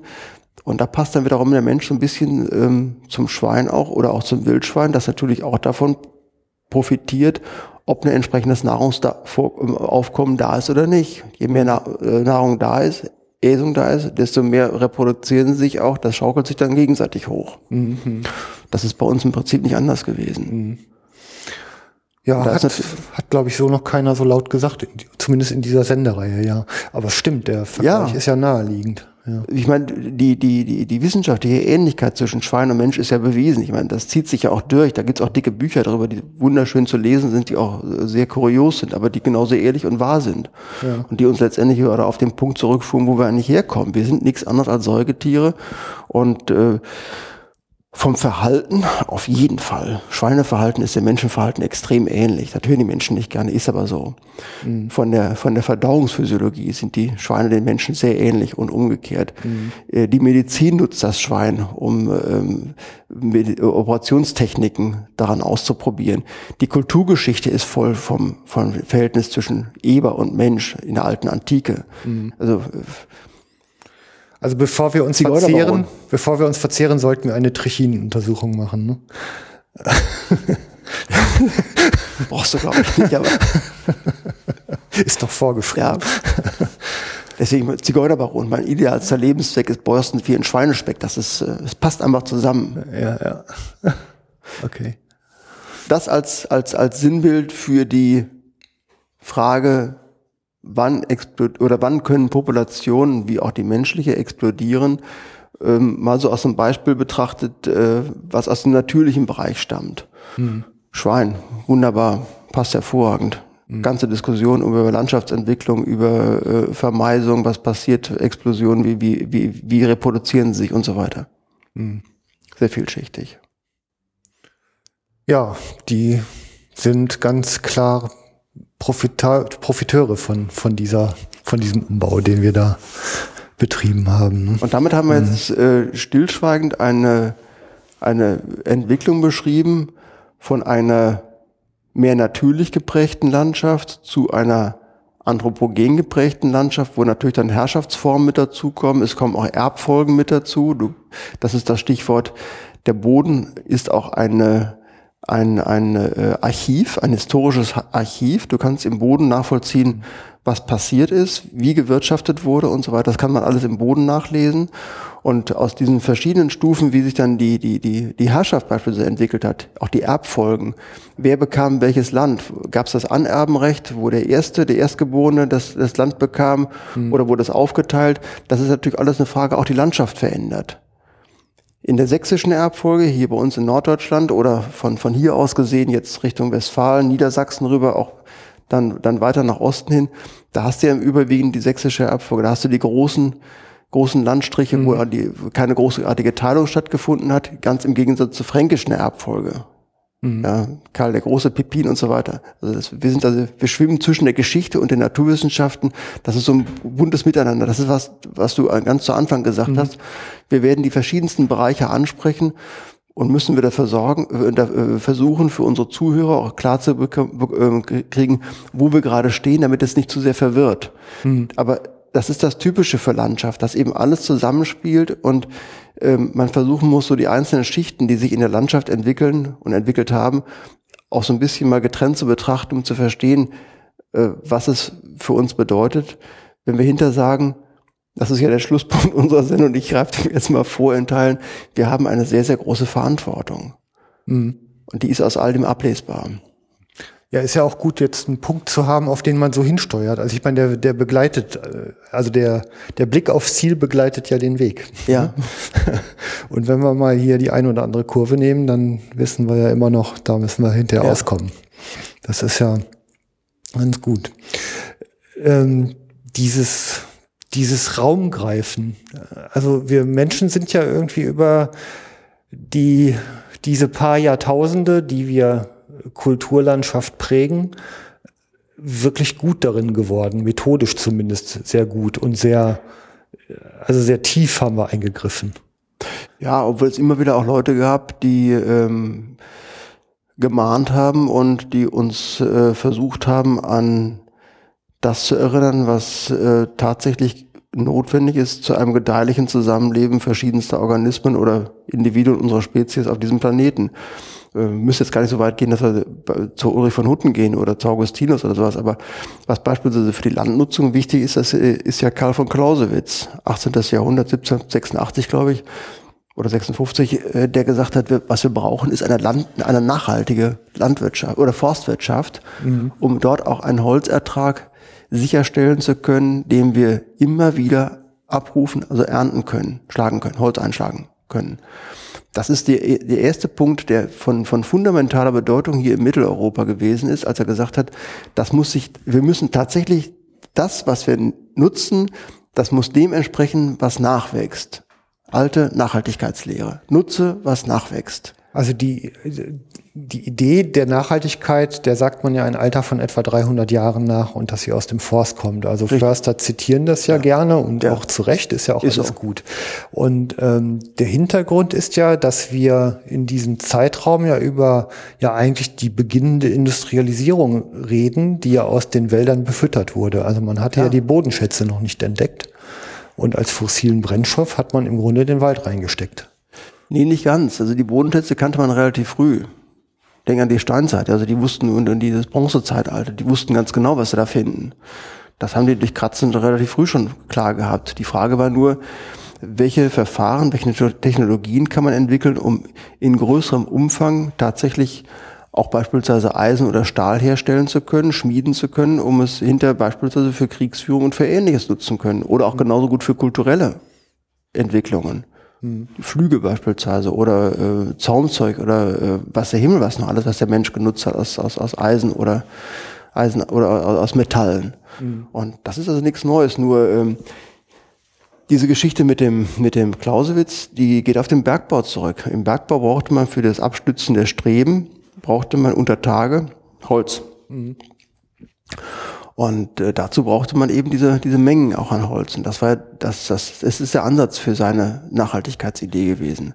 Äh, ja, also das, auf jeden Fall das, kommt, das kommt mit der ja. Industrialisierung zusammen, klar, aber das ist ja auch der Zeitpunkt, wo im Prinzip die, die Bevölkerung anfing, rapide zuzunehmen. Da kam ich wollte jetzt nur mal auf den Zustand, also ich sag mal, auf die Idee der Lösung in Form von Nachhaltigkeit komme ich natürlich dann, wenn ich ein, ein äh, Problem der Ausbeutung halt vor Augen habe. Sonst brauche ich die Lösung nicht zu entwickeln. Also die, die Wälder waren halt sehr stark in Anspruch genommen. Ja, auch, auch das gab es früher schon. Denkt dran, wie das Mittelmeer entstanden ist, speziell ja. im Osten. Ja. Ähm, Flottenbau und plötzlich, plötzlich äh, sind die ganzen Wälder weg, die äh, dann kargen Boden zurücklassen, der devastiert mhm. und der auch letztendlich nicht mehr zu regenerieren ist. Das äh, kennen wir aus der Antike daran. Daraus hat der Mensch allerdings nicht großartig gelernt. Auch das ein massiver Landschaftseingriff, der verheerende Folgen gehabt hat. Mhm. Also man kann das gut machen, man kann das auch genauso gut schlecht machen. Ja. Und äh, diese Veränderungen, die, die da immer wieder stattgefunden haben, die, die kann der Mensch nutzen, tut er ja auch, aber sollte sich darüber klar sein, wie er sie nutzt und ähm, in welchem Umfang er sie nutzt. Mhm. Okay. Also das war aber auf jeden Fall mal so das erste Mal, dass der Gedanke aufkam, dass man Naturnutzung übertreiben kann und dass man lieber eine Wirtschaftsform wählt, die ähm, den Ressourcen genug Zeit einräumt, auch nachzuwachsen. Ja, mal wieder eine von den wiederholten Mahnungen. Ja. ja. Also ich, okay, ich weiß jetzt nicht, ob der, der allererste war. Also das schiefgegangen ist sicherlich schon viel früher, aber dass echt mal einer gesagt hat, wir ziehen nicht einfach weiter und da gibt's ja noch mehr, ja. sondern dass mal jemand gesagt hat, okay, wenn ich hier bleiben will, dann muss ich das halt so machen, dass es wiederkommt. Ja. Die Ressource, ne? So dieses Thema Ausbeutung von Ressourcen, um halt ähm, Zwecke der Kultur zu verfolgen, ist ja nicht nur etwas, was wir im Wald erlebt haben, sondern was wir auch zunehmend in der Landwirtschaft haben. Also ich habe mein Quadratmeter bewirtschaftete Fläche und ähm, der Druck, den Ertrag, der daraus kommt, immer weiter zu steigern, der hat ja zugenommen. Und der Mensch hat ja darüber auch Techniken entwickelt, die Ausbeute halt immer höher zu treiben. Ähm, welche Techniken sind denn das? Also sowas wie Stickstoff zum Beispiel in den Boden kriegen ist ja eines der Sachen, die die Nutzpflanzen extrem nach oben bringt. Äh, die, die Nebenfrüchte rauskriegen, also die durch wilden Einträg rauskommen, ähm, um vielleicht nicht mehr mechanisch äh, zu sortieren zu müssen, sondern halt vorher chemisch schon dafür zu sorgen, dass wirklich nur meine eine Zielfrucht auf meinem Quadratmeter Acker wächst. Ähm, beschreib mal kurz so die ganzen Techniken, die da reingekommen sind, dass wir so einen Zustand wie heute hingekriegt haben in der Landwirtschaft? Ähm, fangen wir mal an bei, ja, es ist jetzt eine willkürliche an, ein willkürlicher Anfang. Pflanzenzüchtung. Mhm. Ähm, aufwendige Verfahren, um die äh, Leistungssteigerung oder um die Leistung einzelner Fruchtarten zu steigern. Also entweder 1000 Korngewicht oder den, den Rübenertrag pro Hektar oder die äh, äh, den Kartoffelertrag entweder gemessen an der Menge oder am, am, am, am Stärkegehalt und, und, und. Dafür gibt es also die verschiedensten Möglichkeiten, ähm, da was zu machen und dann zu sorgen, dafür zu sorgen, dass man aus dem großen Pool an, an alten Landsorten die Sorten selektiert und zusammen oder kreuzt, die die höchste Wahrscheinlichkeit haben, einerseits die Leistungsanforderungen zu erbringen, andererseits gleichzeitig eine weitestgehende Resistenz gegen Krankheiten auszuprägen. Und das ist äh, in den letzten Jahrzehnten deutlich vorangeschritten. Das jetzt was, was die Resistenzen angeht, ähm, gegen bestimmte ähm, äh, tierische Schädlinge oder auch gegen, gegen äh, Konkurrenz äh, von, von, von Beipflanzen oder auch genauso gut gegen Trockenheit und ähnliches. Also das kann man also sehr weit ausdehnen, ist auch in der Zwischenzeit gemacht worden. Deswegen haben wir diese Hochleistungssorten heute. Das heißt aber gleichzeitig um in der, auf der anderen Seite, dass wir die ganzen alten Landsorten und Landrassen äh, unbedingt erhalten müssen, weil sie einfach ein unwiederbringlicher Genpool sind. Mhm. Die werden ja auch gespeichert. Dafür gibt es von den internationalen Organisationen ähm, Zusammenschlüsse über die FAO, die, die speichern tatsächlich für die verschiedenen. Was ist die FAO? Food and Agriculture Organization. Das ist eine internationale Organisation, die sich gerade mit Fragen der Landwirtschaft beschäftigt. Und an die angeschlossen, im Zusammenhang mit der UNO auch, da werden dann beispielsweise Gendatenbanken äh, ähm, festgehalten für die verschiedenen Fruchtarten. Da gibt es also für Reis und für Mais und für Getreide und weiß der Himmel was noch alles. Ähm, Lager, in denen also diese, diese Sorten festgehalten werden, damit sie also nicht, nicht zergehen. Bei den Tieren sieht das anders aus. Landrassen bei Tieren vergehen sehr schnell, wenn das, wenn die, wenn sie nicht mehr da sind. Wie willst du die auch, wie willst du die auch konservieren? Klappt nicht. Du musst also lebende Tiere haben. Wobei du da auch wieder die, die Gefahr hast, dass die auch sich verändern. Das sehen wir auch beispielsweise bei unseren Wildtieren wo jetzt die eigentliche Her die, die ursprüngliche Herkunft herkommt und was durch, durch Einflüsse von außen, entweder durch Einkreuzen, weil der Mensch seine Finger wieder drin gehabt hat, oder durch andere Faktoren entstanden sind. Mhm. Auch das sind so Dinge, die, die eine große Rolle spielen. So, das ist so der Bereich Züchtung. Dann kannst du natürlich über die Anbauverfahren eine Menge machen. Ähm, wie bearbeitest du den Boden? Ähm, welche Erkenntnisse gewinnst du über die, die äh, äh, Fruchtbarkeit des Bodens und über den, die jeweiligen Standortfaktoren? Und wie kannst du das kombinieren äh, mit deinem Saatgut, äh, was du ausbringst? Dann ist natürlich die Düngefrage eine ganz wichtige. Äh, wie viel Dünger braucht die Pflanze? Gibst du der Pflanze am Anfang alles? Das wurde früher gemacht. Oder kannst du die, die Nährstoffgaben, die unterstützenden Nährstoffgaben und fördernden Nährstoffgaben so geben, dass du in den Bestand beispielsweise rein düngst, um je nach Wachstumsabschnitt bestimmte ähm, Nährstoff Anforderungen seitens der Pflanze erfüllen zu können und, und, und. Also da gibt es also verschiedene Faktoren. Da kommt natürlich der Faktor Pflanzenschutz auch mit dazu. Mhm. Das heißt, je mehr ich die Konkurrenz der von mir genutzten oder zu nutzenden Pflanze fördern kann, desto mehr muss ich natürlich alles raushalten, was da irgendwie an Früher nannte man das Unkräutern, dann kam der Begriff Beipflanzen ins Spiel. Ja. Ähm, es ist ein bisschen, ja, kann man, kann man drüber, äh, drüber schmunzeln. Äh, auf jeden Fall, das wird dann versucht rauszuhalten, wobei man sich dann auch wieder fragen muss, hat das tatsächlich einen Einfluss oder hat das nicht sogar tatsächlich einen ausgleichenden, fördernden Einfluss? Da kamen natürlich so Modelle dazu, dass man gesagt hat, ähm, wir wollen die, die ähm, Selbstregulierungskräfte in diesen Prozessen unterstützen oder nutzen, indem wir sagen, wir, wir nutzen einen integrierten Pflanzenbau. Der also integrierte Pflanzenbau geht davon aus, dass erst ab einem bestimmten Niveau von, von Erregern oder Schädlingen tatsächlich auch ein Schaden hinter an der Ernte eintritt. Und solange Mechanismen da sind, die das ausgleichen können, weil natürliche Antagonismen vorliegen, nutzt man das. Das heißt natürlich andererseits, man muss sich sehr genau mit dem mit der Thematik auskennen, um dann sagen zu können, wie kann ich jetzt landwirtschaftlich ähm, mein, mein, meinen Pflanzenbestand, den ich hinterher ernten möchte, optimal führen. Das sind alles so Faktoren, die da zusammenkommen. Das macht so die, die landwirtschaftliche Nutzung aus. Mhm. Auf dieser landwirtschaftlichen Nutzung liegt natürlich heute ein immenser Druck, weil der Druck auf den Boden von äh, großer Bedeutung ist. Das nimmt immer weiter zu. Das kriegst du teilweise auch mit, wenn du Radio verfolgst und siehst, was da so an, an ähm, Investoren tätig ist, um beispielsweise Landmengen aufzukaufen, große Flächen am Stück, die dann als Spekulationsobjekte genutzt werden. Ähm, das, das, der Vorrang der landwirtschaftlichen Nutzung, die letztendlich für die Ernährung von Menschen notwendig ist, so sollte es ja sein, den gibt es noch nicht in dieser Form, dass er tatsächlich auch durchschlagend ähm, angewandt wird hier beispielsweise im Umland von Köln beobachtest du immer wieder, wir leben ja hier in einer Region mit wirklich sehr guten Böden. Mhm. Das sind ertragsreiche Böden, gute, gut belüftete, mit einer vernünftigen Nährstoffversorgung, mit einer guten Wasserführung, alles tolle, alles tolles, tolle Faktoren für, für landwirtschaftliche Nutzung. Aber gerade diese Flächen hier, die werden dann für, für Infrastrukturmaßnahmen genutzt. Mhm. Und ähm, bei diesen Infrastrukturmaßnahmen, das, einer von den, von den Hauptpunkten, bei denen ähm, die Konkurrenz auf die Fläche stattfindet. Und das ist ein ganz schwieriges Thema. Und das kommt dann natürlich in die verschiedensten Faktoren oder verschiedensten Facetten mit hinein, sei es jetzt beispielsweise Artenreichtum oder ähnliches. Ja, ja. Und da gilt es auszugleichen, zu fragen, wie können wir das, wie können wir das äh, so gestalten, dass zwar die menschlichen Anforderungen erfüllt werden, aber gleichzeitig noch das, was wir brauchen für dieses große Raumschiff Erde. Rachel Carson hat das mal sogar genannt im, im, im Silent Spring. Ähm, erhalten bleibt, weil wir nicht genau wissen, welche tatsächliche Bedeutung eine Artenvielfalt, so wie wir sie noch bis 1950 gehabt haben, für uns und das Überleben unserer Spezies bedeutet. Und Artenschutz ist eine, eine, nicht eine, eine, das ist nicht alleine eine, eine Ökospinnerei, überhaupt nicht. Das ist eine ganz wesentliche tragende Säule. Nur man muss es auf natürliche, auf naturwissenschaftliche Füße stellen.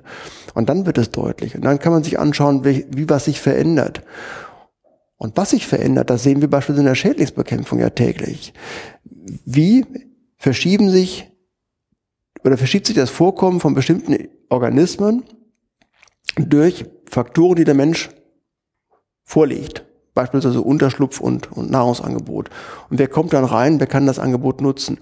Und so ähnlich ist es ja draußen im, im, im, im Freiland ja auch. Mhm. Diese Faktoren hast du ja da auch. da musst du dann gucken, dass du das entsprechend versuchst, ein bisschen auszugleichen. Und das ist an sich die wesentliche Aufgabe, die die Yacht hat, zwischen Landwirtschaft und Forstwirtschaft und Gartenbau auf der einen Seite von den Landnutzenden, von der landnutzenden Seite und mhm. der erholungssuchenden Bevölkerung so einen Ausgleich zu schaffen und das ähm, zu verknüpfen. Das ist an sich so der wesentliche Punkt. Und dann bist du auch letztendlich wieder bei der Frage, wie oder ja, wer ist alles beteiligt, wenn es darum geht, Landschaftsformen zu verändern und was macht man sich für Gedanken und welche Ziele hat man, um das tatsächlich entsprechend machen zu können. Mhm.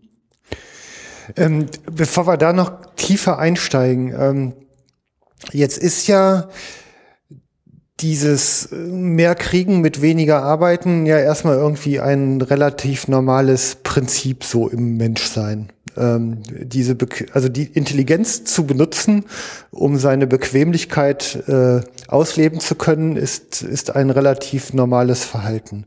Es gibt aber auf der anderen Seite ja auch irgendwo eine Schwelle. Also ich sag mal Landschaft zu kultivieren und sie in seinen Dienst zu stellen, ist ja okay, aber irgendwann gibt's halt mal einen Punkt, der überschritten wird und dann ist es halt eine Industrialisierung, an dem ja dann halt eben auch ja Sorten um der Leistung willen weniger werden ähm, und äh, ja letztendlich äh, ja auch die also die Artenvielfalt leidet, ne? Also wo viel weichen muss, um alleine diesem wirtschaftlichen Zweck gerecht zu werden.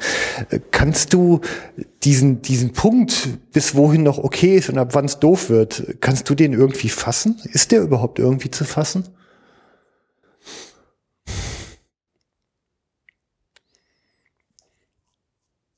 Schwierig. Hm. Deshalb habe ich auch so lange an der Frage formulieren müssen. Ja. Also ich, also ich denke, was, was, was wichtig ist, ist, ähm, wir haben ja verschiedene Dinge gehabt. Also es, es gibt ja zwei, zwei größere Diskussionen, die du im Augenblick auch im politischen Umfeld findest. Das ist einmal die Frage, äh, wie, wie sollen unsere forstlichen Waldbestände gestaltet sein? Und die andere Frage ist, äh, wie gehen wir mit, mit Landwirtschaft um und was, was machen wir da und wie ist das mit, mit, mit Artenvielfalt und äh, Flächenstilllegung, Naturschutzgebieten, Nationalparken, was das alles mal durch die, durch die Gegend geistert. Ähm, also auf der einen Seite ist wichtig, dass nur dann, wenn auch Landschaft genutzt wird, mit dem, was sie ermöglicht, auch letztendlich geschützt wird. Denn die Vielfalt der Landschaftsformen, die wir heute noch, noch haben, beruht darauf, dass der Mensch eingegriffen hat. Mhm. Ja, das ist ein Faktum. Und die Vielfalt der Arten, die wir bis ungefähr 1950 gehabt haben, danach fing es ja kräftig an Rückläufe zu sein, die haben wir auch nur dadurch bekommen, dass der Mensch eingegriffen hat. Mhm. In Form einer reich strukturierten, vielfältigen Landschaft mit den unterschiedlichsten Landschaftselementen, mit der unterschiedlichsten Nutzung, landwirtschaftlich und forstwirtschaftlich, mit einer ausgewogenen oder weitestgehend ausgewogenen landwirtschaftlichen Nutzung, weil eben beispielsweise Fruchtfolgen eingehalten wurden, weil man sich auf, über den Boden Gedanken gemacht hat bezüglich der Bearbeitung und seiner Strapazierfähigkeit. Und ich denke, dass das äh, so durch, durch Flurbereinigung beispielsweise äh, auch ganz wesentliche Schritte getan wurden, um eine größere, ausgeräumtere Landschaft zu schaffen, weniger Deckungsmöglichkeiten zu bieten. Viele Landschaftselemente sind auf die Weise auch äh, weggefallen, wie Hecken vielfach. Mhm. Hecken haben eine ganz wesentliche Bedeutung, was also die Winderosion angeht. Mittlerweile kommt man wieder dahinter und sagt, äh, brauchen wir. Gibt es ein paar Ansätze auch aus Mecklenburg-Vorpommern, wo dann Leute gesagt haben, wir müssen uns einfach mal die alten Bilder rausholen und gucken, wie die Landschaft früher aussah. Was haben denn unsere Vorfahren damit gemacht? Da müssen wir dann wirklich zurückgehen äh, in die, in die äh, ja, 30er Jahre und früher, des, des äh, letzten Jahrhunderts, hm. um zu gucken, was, was, was, was war denn da eigentlich? Und äh, das sind so auch Faktoren, die sich dann wieder auf, auf die Artenvielfalt auswirken.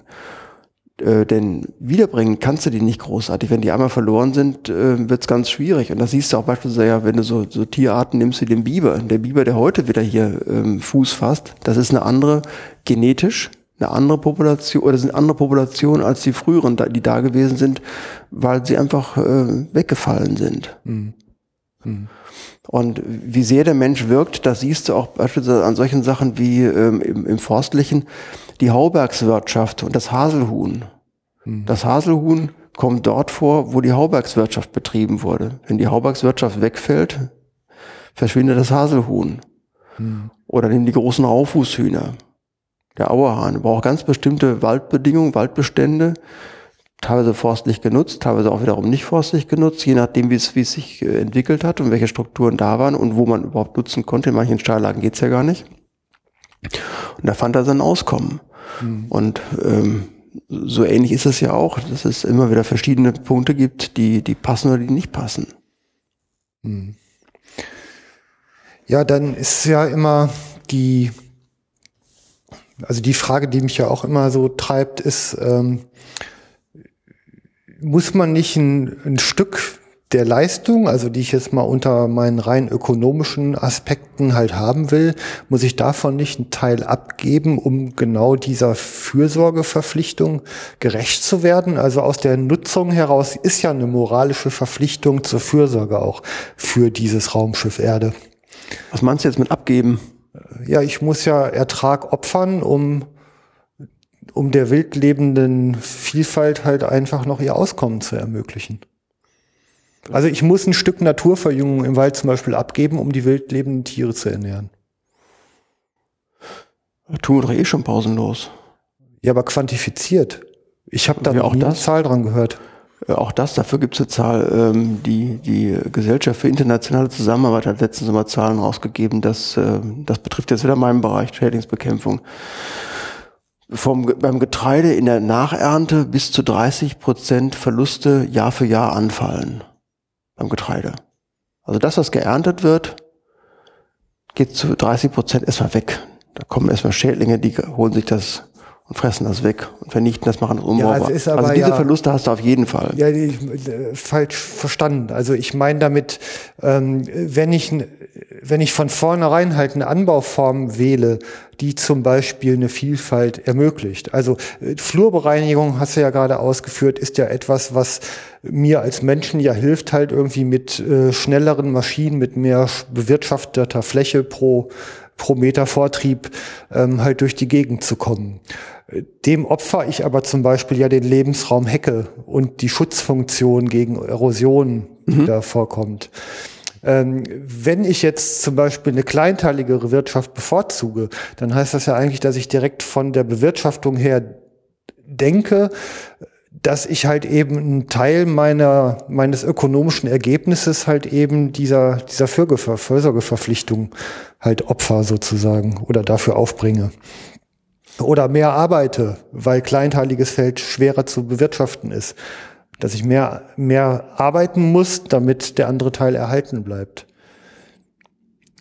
Ich sag mal, dass ich natürlich hinterher irgendwie, dass ein Teil halt äh, immer noch wegfällt, weil er durch irgendwelche Ritzen rieselt und die Mäuse dran gehen, klar. Aber das ist ja nicht so, dass ich vorher gedacht habe, ich opfer das her, weil die Mäuse das kriegen, also weil ich die Mäuse unbedingt erhalten will. Hm? Ja, gibt's auch Ansätze dafür. Ähm, auch da gibt's wissenschaftliche Untersuchungen beispielsweise, dass äh, das Anlegen von Hecken und, und äh, mit entsprechenden Breiten und der ähm, Aufteilung, wie dann sich so ein, so ein, so ein Kleinbiotop daraus äh, wieder draußen so ein Kleinbiotop entsteht, welche Auswirkungen das hinter auf landwirtschaftlichen Ertrag hat. Das, äh, solche Untersuchungen gibt's ja auch dass es ganz förderliche Wirkungen sind.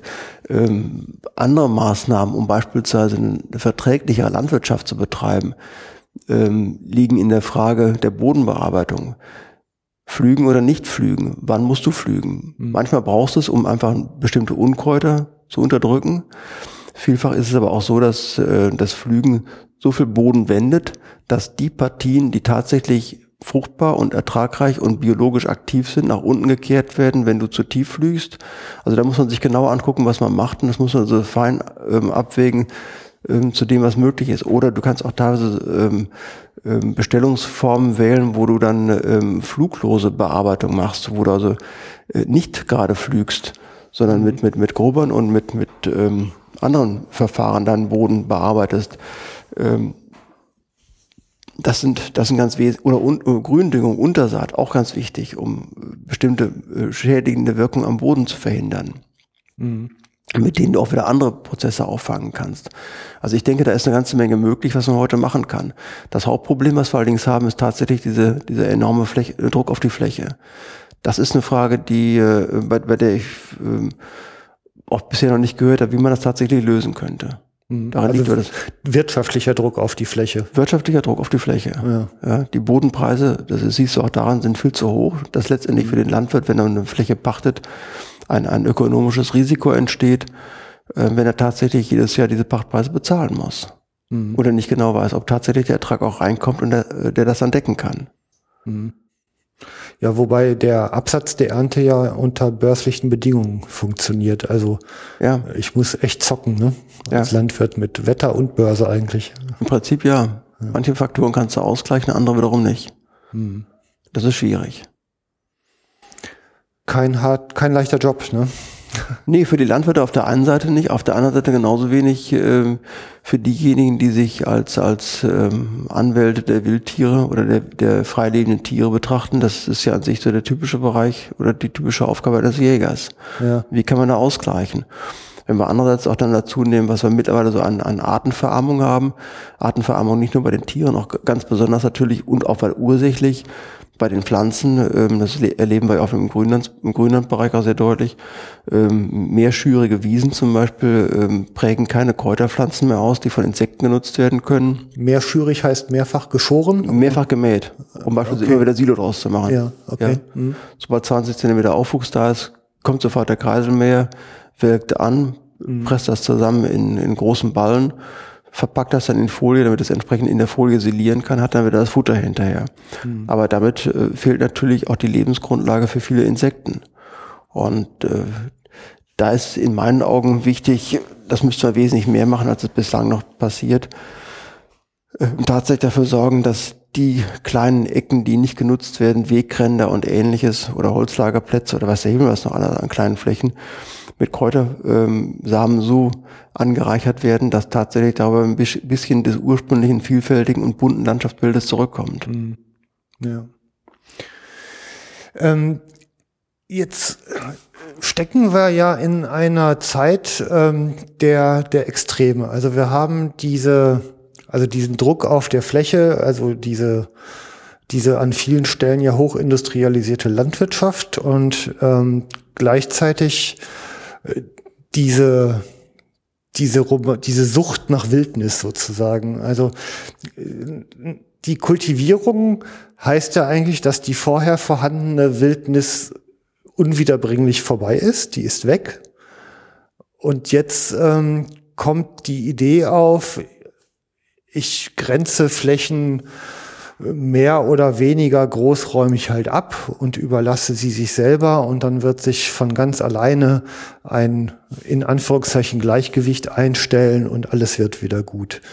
Ähm, ist das plausibel? Dazu müssen wir nochmal kurz nochmal ausholen und vielleicht das äh, Thema Kulturlandschaft nochmal abschließend verdeutlichen. Okay. Kulturlandschaft bedeutet, derart intensive Eingriffe in Landschaftsgefüge, dass auch gerade angesichts der ähm, Bevölkerungsdichte, die wir heute haben, über unsere Emissionen, Stickstoff, Phosphor, Kalium, Calcium und so weiter, so weitgehend, äh, Kohlenstoff natürlich auch, Kohlendioxid, mhm. äh, so weitgehend eingetragen werden und über die großen Windsysteme verfrachtet werden auf den beiden Erdhalbkugeln ja. und auch genauso gut über unsere Wassersysteme rund um den Globus verfrachtet werden, dass es letztendlich an natürlichen Landschaftsformen oder Land Landschaften heißt, frei von menschlichem Einfluss, Klammer zu, heute nichts mehr gibt. Es gibt keine ursprünglichen Landschaften mehr. Mhm. Überall auf der Erde gibt es diesen Einfluss über Verfrachtung, Verdriftung von Nährstoffen und von Emissionen, die auf den menschlichen Ursprung zurückzuführen sind, auf das menschliche Wirken zurückzuführen sind.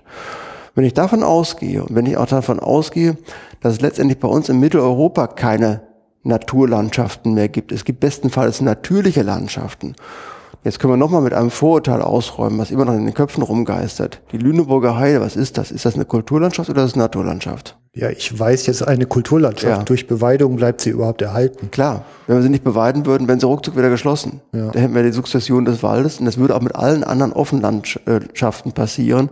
Wenn wir die aus der Nutzung rausnehmen würden, dann hätten wir erst äh, die, die, die Grasflora, die, die, die Kräuterflora, dann kommt die Strauchflora, dann kommt die Primärwaldphase, dann kommt die Sekundärwaldphase und dann sind wir im Zyklus der, der Sukzession mit drin. Dann hast du wieder den ursprünglichen Mittel, äh, sommergrünen Mittel, nein, den sommergrünen Laubwald Mitteleuropas, so wie er bestanden hat, ungefähr bis zur Zeit Karls des Großen. Mhm. Das war endgültig vorbei. Und auch das Beispiel zeigt ja, Karl der Große 800, wir leben mittlerweile im, im 21. Jahrhundert am Beginn dessen, äh, welche Zeiträume da vonstatten gehen, äh, vonstatten gehen, äh, um diese Veränderung herbeizuführen.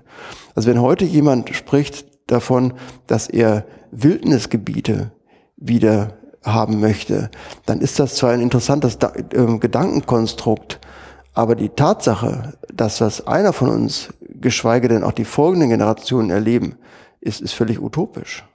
Ja, und auch die Frage, was haben Sie denn dann auch davon? Ja klar, du kriegst ja vor allem diese, diese, diese Verschiebung in den Nährstoffen. Deswegen ist ja der, der wesentliche Ansatz für Umweltschutz auf der einen Seite die Frage, äh, wie sieht es mit den ähm, Nährstoffkreislaufen auf, aus und was kommt an, an Nahrungspyramide obendrauf. Das ist ja die Ursache, äh, die, die Grundlage für Umweltschutz. Und wenn ich jetzt von dieser Situation ausgehe, die wir heute haben mit unseren mehr als acht Milliarden Individuen unserer Spezies auf diesem Planeten, dann haben wir einfach eine massive Veränderung unserer Nährstoffkreisläufe. Allein die Tatsache, dass pro Jahr und Hektar 10 Kilogramm Stickstoff von oben runterfallen aus dem Himmel, wenn es hier bei uns regnet. Also wir haben eine Flüssigdüngung. Allein das zeigt ja schon wieder, wie sehr wir unsere Nährstoffverhältnisse verschoben haben. Das hat natürlich auch wiederum Tierarten begünstigt. Und wenn wir jetzt wieder von dem, uns dem Gedanken der Wildnis annähern wollen, dann ähm, ist ja die interessante Frage, was, wie, wie, wie, wie, wie äh, was macht denn das überhaupt mit diesen Lebensräumen? Und da denke ich, äh, die Zeit, dass das jemals wieder zurückkommt, ist äh, nicht überschaubar und äh, utopisch über sowas zu, äh, überhaupt nachzudenken. Was, was wir brauchen, ist eine nachhaltige Nutzung unserer natürlichen Ressourcen, um tatsächlich die Vielfalt zu erhalten, die wir bislang noch haben, obwohl die stark im Schwinden begriffen ist. Also ich habe ja in der letzten Sendung mit äh, Professor Manfred Niekisch gesprochen. Ähm, das ist ja jemand, der den Wildnisgedanken in sich trägt. Ähm, er äußert ja auch die Idee, wenn man mal eine Fläche hätte und da könnte auch mal ein Waldbrand durchgehen und man könnte dann gucken, welche Prozesse dann so in Kraft treten. Ähm, das ist ja ein, ein Verständnis, ähm, äh, von Natur unter einer Käseglocke und ich bin nicht mehr Bestandteil dessen und gucke von außen drauf. Ähm, jetzt ist die Welt, also ich meine zumindest jetzt mal hier in Zentraleuropa ist die Welt ja sehr eng und sehr dicht besiedelt und ich zu, zu fast 100 Prozent wahrscheinlich, wenn nicht gar 100 Prozent durchkultiviert. Also spätestens unter diesen ähm, Kreislaufeffekten, wie du die sie gerade besch beschrieben hast, äh, sind wir ja eigentlich in einer durchgestalteten Welt hier.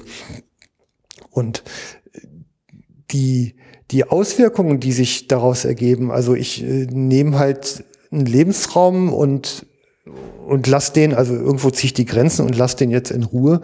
Äh, ich kann, kann ich denn im Vorfeld überhaupt absehen, was da, welche Prozesse da eintreten? Also auch auf die einzelne Art runter. Ist es nicht geradezu fahrlässig, in Bezug auf Artenschutz zu sagen, ich lasse das einfach in Ruhe?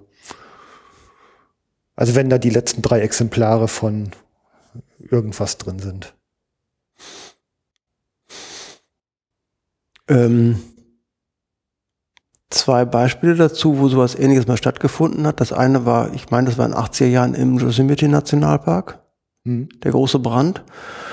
Und dann erinnern wir uns an, die Anfang der 70, an, die, an den Anfang der 70er Jahre, wo die Lüneburger Heide mal gebrannt hat.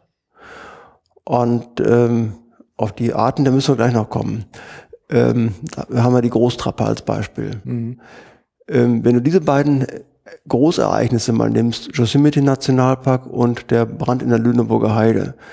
Im Yosemite Nationalpark ähm, haben die Ranger gesagt, ähm, großes Areal, ähm, keine Gefahr, dass Menschen dort gefährdet werden. Gucken wir, wie das Ganze sich entwickelt ganz spannend, ähm, konnte man sehr schnell beobachten in den, in den darauffolgenden Jahrzehnten, welche Veränderungen stattgefunden haben und wie das Ganze sich erneuert hat. Also dass tatsächlich Feuer eine, eine ähm, äh, erneuernde Wirkung hat. Mhm. Für uns ist es ja lebensbedrohlich.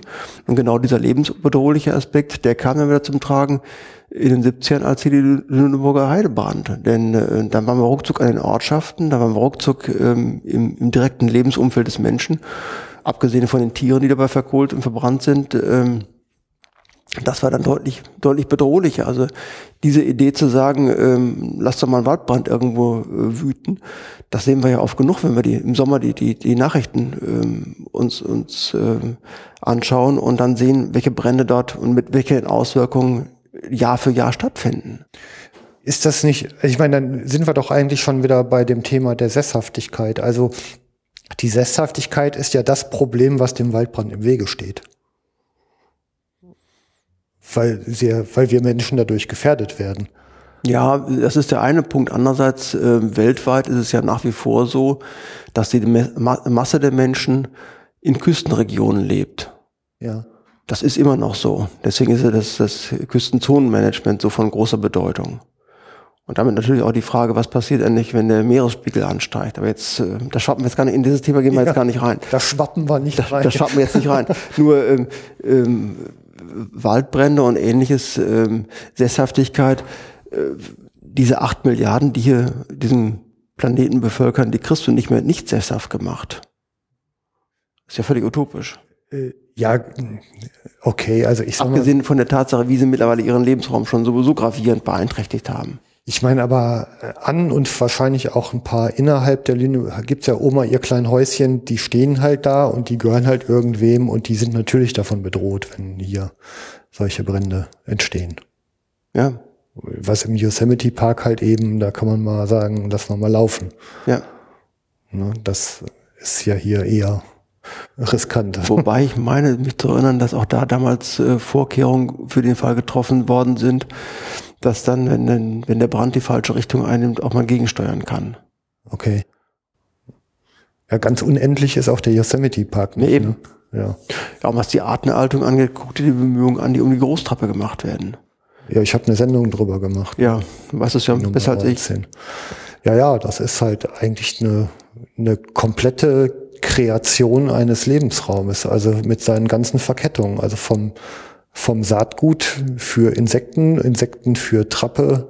Ja. Und äh, Raubwildbekämpfung mit äh, Wegkappen von Ansitzeinrichtungen und wo die eine bedrohte Art, äh, ich glaube Seeadler, halt zur Bedrohung für die andere bedrohte Art Großtrappe wird. Ja. Also soweit geht's und dann, äh, also das ist schon ein sehr ausgefeiltes Ding. Ne? Und da ist auch ziemlich auf die Spitze getrieben, ähm, wie sehr wir auch diese Landschaftsformen mittlerweile mit Beschlag belegt haben, dass solche Prozesse anfangen stattzufinden dass wir also nur mit, mit, mit massiven ähm, äh, Unterstützungsmaßnahmen dieser Arten erhalten können, weil es eben von sich aus so, wie es noch vor einiger Zeit funktioniert vor ungefähr 100, 150 Jahren, noch nicht notwendig war. Hm. Also es ist ja diese, also wir, also in der Jagd, wir sprechen ja, wir nutzen natürlich bodenbrütende Arten und also die ja auch sehr unter Druck sind durch die industrialisierte Landwirtschaft, also von verschiedenen Seiten. Einerseits durch Prädation, andererseits durch Nahrungs Nahrungsmangel wegen der Insekten. Ähm, sind für uns als Jäger natürlich eben auch gerade die die Argumente für, für unser Handeln da draußen. Also ich sehe es ja auch als eine Form der Verantwortung. Also ich habe auch äh, jetzt, ich argumentiere, dass ich halt sage, stellvertretend für diese Bevölkerung nehmen wir die Verantwortung für die wildlebenden Tiere wahr. Also soweit gehe ich mittlerweile. Sehe ich genauso, äh, wobei ich mir wünschen würde, dass das Gros der Jäger das noch mehr, wesentlich mehr so sieht und dass sie sich tatsächlich verantwortlich fühlen, nicht nur alleine für beispielsweise äh, eine Waldschnepfe, sondern auch genauso gut noch für den Kiebitz und äh, mhm. für die Lerche, die draußen brütet und äh, wer auch immer noch oder für den Wiederhopf, den ich schon seit Jahren nicht mehr gesehen habe, zumindest hier nicht bei uns im Lebensumfeld. Und äh, das sind so alles so Dinge, da denke ich mir, da äh, fehlt es den Jägern insgesamt an Verantwortungsbewusstsein, um von dort bis zu den Tieren, die sie tatsächlich jagen und erlegen können, die Verantwortung zu übernehmen und auch entsprechend danach zu handeln. Mhm. Ja, innerhalb der Szene ist sicherlich auch in den letzten Jahrzehnten einiges schiefgelaufen. Ohne Frage. Da sind wir uns, glaube ich, alle, die wir drüber nachdenken, ziemlich einig. Leider Gottes erreichen wir diejenigen nicht, die sich davon, die, die, die, die tatsächlich Betroffenen sind. Ja, hier haben sie zumindest die Chance, im Speicherplatz Internet das nachzuhören. Ja. Gut so. Also hat auf jeden Fall ähm, jetzt ja auch gerade in Nordrhein-Westfalen dazu geführt, dass man ähm, dieses äh, uns diese Fürsorge eigentlich nicht mehr zutraut, ne? also bei immer weniger Arten zutraut und sie äh, anderen ja eigentlich zuspricht und dahinter steht dann ja eben oft das Dogma, ähm, lassen wir es doch einfach, überlassen wir es sich selbst, dann wird sich schon regeln. Und dann sind wir ja eigentlich bei genau dieser, äh, in meinen Augen, Fahrlässigkeit. Ne? Ja. Also, dass man bei bedrohten Arten auch noch sagt, ihr kommt schon alleine klar. In dieser, in diesem vererbten Lebensraum, den die vorfinden, das ist fahrlässig. Ja, ist das. Mhm. Wieder kein Widerspruch. Wieder kein Widerspruch. Nee, warum Klar. auch? Ich meine, ja. Äh, die, die, äh, die Bejagung von Füchsen beispielsweise in, in, in äh, Bereichen, in denen Raufußhühner leben, ähm, ist eine zwingende Notwendigkeit. Mhm. Genau das gleiche gilt für Krähen. Wenn du die Krähen im, im städtischen Umfeld anguckst und, und dir anschaust, wie, wie perfekt sie ähm, sich dort äh, bewegen und wie sie ihre Art erhalten, ja, an sich von der Art her schon ganz eindrucksvoll. Nur, dass da andere darunter leiden, ist äh, zwangsläufige Folge. Und da, das ist auch ein Stück von Landschaft. Das ist eine mhm. Stadtlandschaft. Diese Stadtlandschaft ist genauso lebendig wie die draußen. Das vergessen die meisten Leute bloß. Die meinen, das Land wäre so wunderbar gelobt und gepriesen, aber da ist man auch nichts mehr los. Hier in der Stadt spielt die Musik. Hier sind die Hotspots. Mhm. Hier geht die Post ab. Hier gibt's Nahrungsmittel, hier gibt's Versteckmöglichkeiten Wenn alle, die laufen können, die sich damit auseinandersetzen können und die fliegen können und die das, äh, die Gesetzmäßigkeiten dieses Lebensraums beherrschen, die kommen zu uns in die Stadt. Dass es bei den Tieren eine Landflucht gibt, ist eigentlich ein ganz neues soziales Phänomen. Ne? Das Ja, ist so. von irre, ne? Ja. Wirklich verrückt. Ähm, jetzt haben wir ja einen Gesetzgeber. Und wir haben, glaube ich, was die, was den Lebensraum da angeht, ganz viele Rechtsgebiete vom Waldgesetz über das Wasserschutzgesetz, das Bodenschutzgesetz, das Naturschutzgesetz, auch das Jagdgesetz, ähm, ganz viele Rechtsgebiete. Ähm, inwieweit sind die denn abgestimmt auf einen bestimmten Zweck? Äh, Wo läuft das Ganze hin? Wer steuert uns da mit welchem Gedankengut? Also die, die Umweltgesetzgebung in Deutschland ist inzwischen sehr stark EU geprägt, wobei ähm, der Grund wohl daran zu sehen ist, dass hier versucht worden ist, ähm, partikulare Interessen mit zu berücksichtigen, speziell beispielsweise beim Bodenschutz. Ähm, da ist also die EU deutlich äh, restriktiver gewesen als ähm, die nationale Ebene.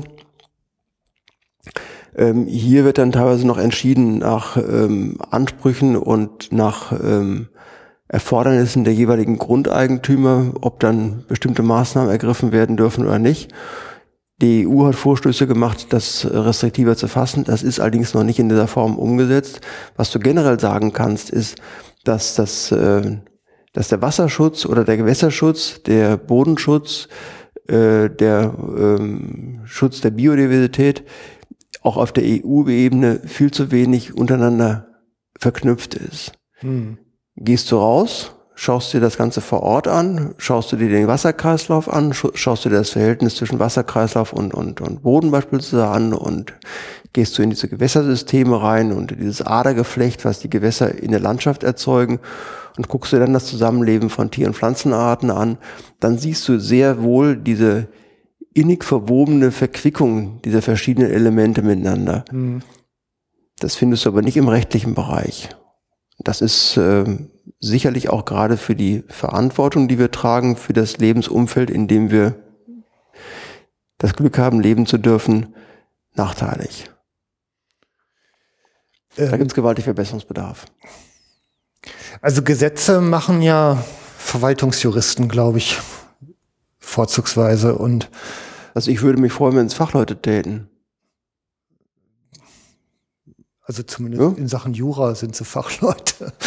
Ja, ja, also- das reicht aber nicht. Ich, ist es, ich, Du ich brauchst aber dafür ein, Natur, ein, ein, ein Ja. naturwissenschaftliches Verständnis, um mit dem, mit dem Begreifen dessen, was da passiert, auch tatsächlich Formulierungen finden zu können, die juristisch wiederum passen. also ich versuche gerade, also worauf ich hinaus will, ist mal, ähm, wir machen uns mal frei von allem Ärger und aller Bürokratie und ähm, spinnen einfach mal ein ideales System aus. Also fangen wir, also ich könnte es mir einfach mal ins, ins Blaue gesprochen, wenn ich doch auf lokaler Ebene ganz bestimmte Bedingungen habe, dann brauche ich doch eigentlich eine Systematik, wie ich die nach oben in eine Gesetzgebung oder in eine Grundlage für eine Gesetzgebung berichte. Ich brauche halt Leute, die wissen, was es bedeutet, die das Ganze so kumulieren können, dass die äh, Besonderheiten der einzelnen partikularen Lebensräume halt irgendwie noch berücksichtigt werden können und darauf eingegangen werden kann und trotzdem halt oben ein, ein homogenes Ganzes entsteht. Und ähm, die, die Prozesse, wie sie heute laufen, also dass man, ja, ich sag mal, einen Verein gründet, Spendengelder sammelt, ähm, Lobbyismus betreibt und Öffentlichkeitsarbeit, die, ähm, die werden dem doch eigentlich gar nicht gerecht. Ne? Mhm. Also so, so gar nicht. Ja, das ist, äh, scheint bei diesem Vereinsmodell, was du da gerade besch ähm, beschrieben hast, scheint also mehr im Vordergrund zu stehen, dass man seine persönlichen Überzeugungen, Wahrnehmungen, ähm, ja, Ideologien umsetzt, als sich tatsächlich an dem zu orientieren, was faktisch da ist. Also unlängst ähm, noch gelesen, Enoch zu Gutenberg gehört ja zu den Gründern des BUND und der ist ja ähm, unter sehr deutlich vernehmbarem Proteste ausgeschieden. Also äh, es gibt da ja eben auch Mechanismen, dass man halt wertvolle Naturschutzgebiete gegen Spendenzahlungen halt äh, im Grunde freigibt mit Ja. den bedrohten Arten, die da drin sind. ne?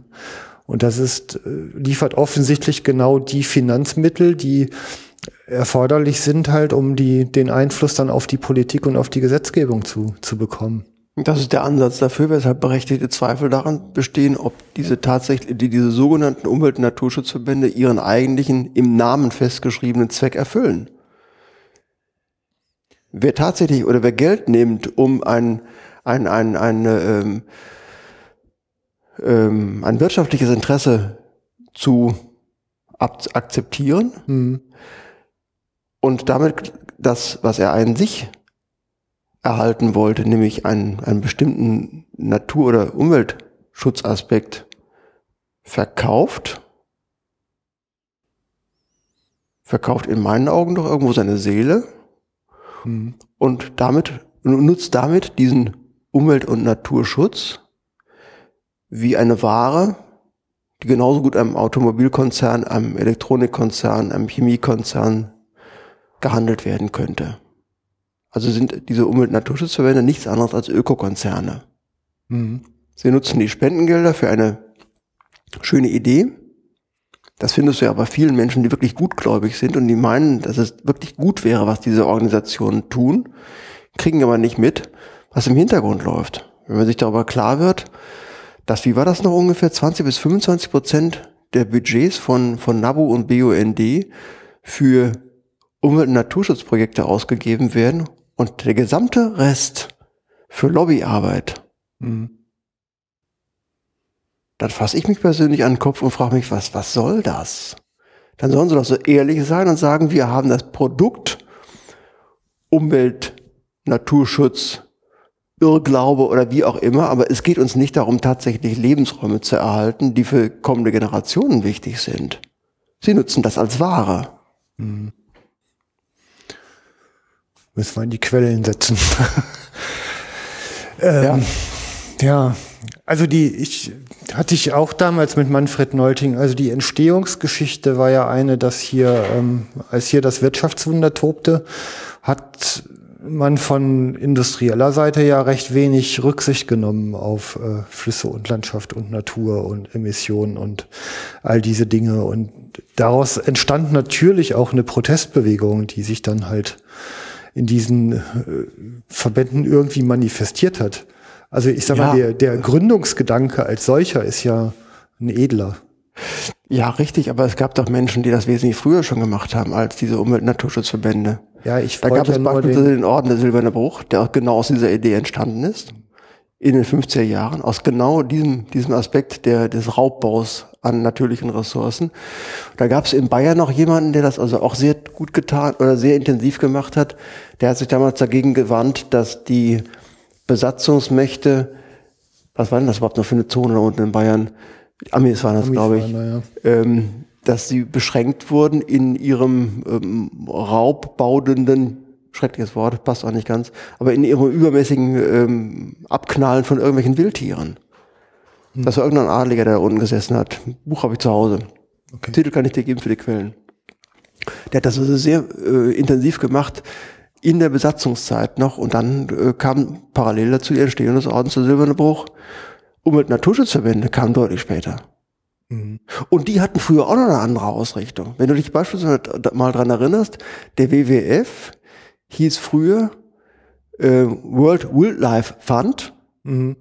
und hieß dann plötzlich irgendwann so, Worldwide Fund for Nature. ja, ging nicht drüber, großartig drüber gesprochen, einfach so mal kurz eben die Fahnen oder die Seiten gewechselt und was ganz anderes impliziert.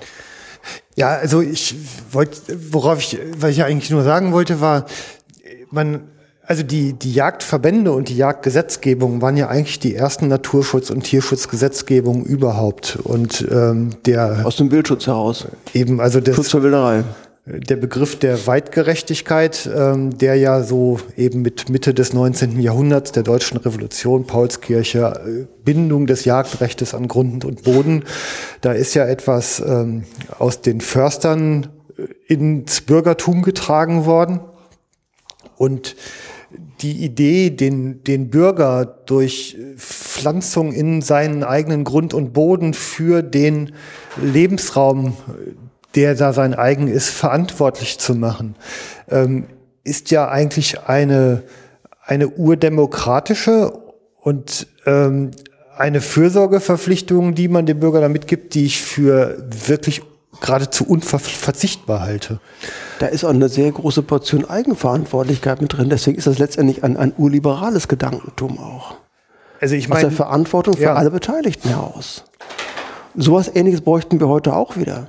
Diese, diese grundsätzliche Verantwortung, solange wir Menschen das Glück haben, auf dieser Erde wandeln zu dürfen, in unseren 70, 80 Jahren, die wir so mittlerweile haben, da sollte sich jeder darüber klar sein, was er eigentlich tatsächlich anrichtet mit seinem Tun und sollte versuchen, soweit es geht, das ist jetzt sehr idealistisch, ich weiß das, ähm, verantwortlich zu leben und nicht mehr zu nutzen, als er wirklich braucht.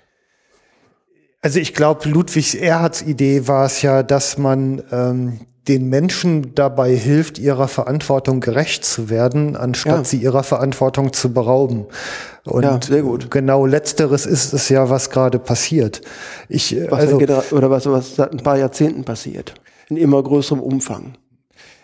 Also auch innerhalb der Jägerschaft ist ja nicht alles gut. Also es ist ja äh, sicher so, dass ähm, man weit davon entfernt war, dass diese, diese Verantwortung flächendeckend wirklich wahrgenommen wurde. Und du sagtest ja vorhin schon, dass man auch über die dem Jagdrecht unterliegenden Arten hinaus denkt. Das waren ja sicherlich nicht alle, um es mal vorsichtig zu formulieren. Vielleicht sogar eher wenige Ja, klar. und äh, ganz sicher viel zu wenige.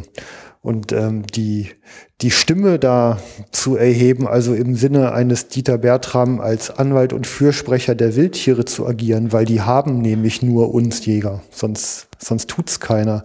Das ist etwas, was in den letzten Jahrzehnten ganz sicher zu sehr vernachlässigt wurde. Und das ist, glaube ich, auch ähm, der Preis, den wir im Moment mit den Jagdgesetzen bezahlen.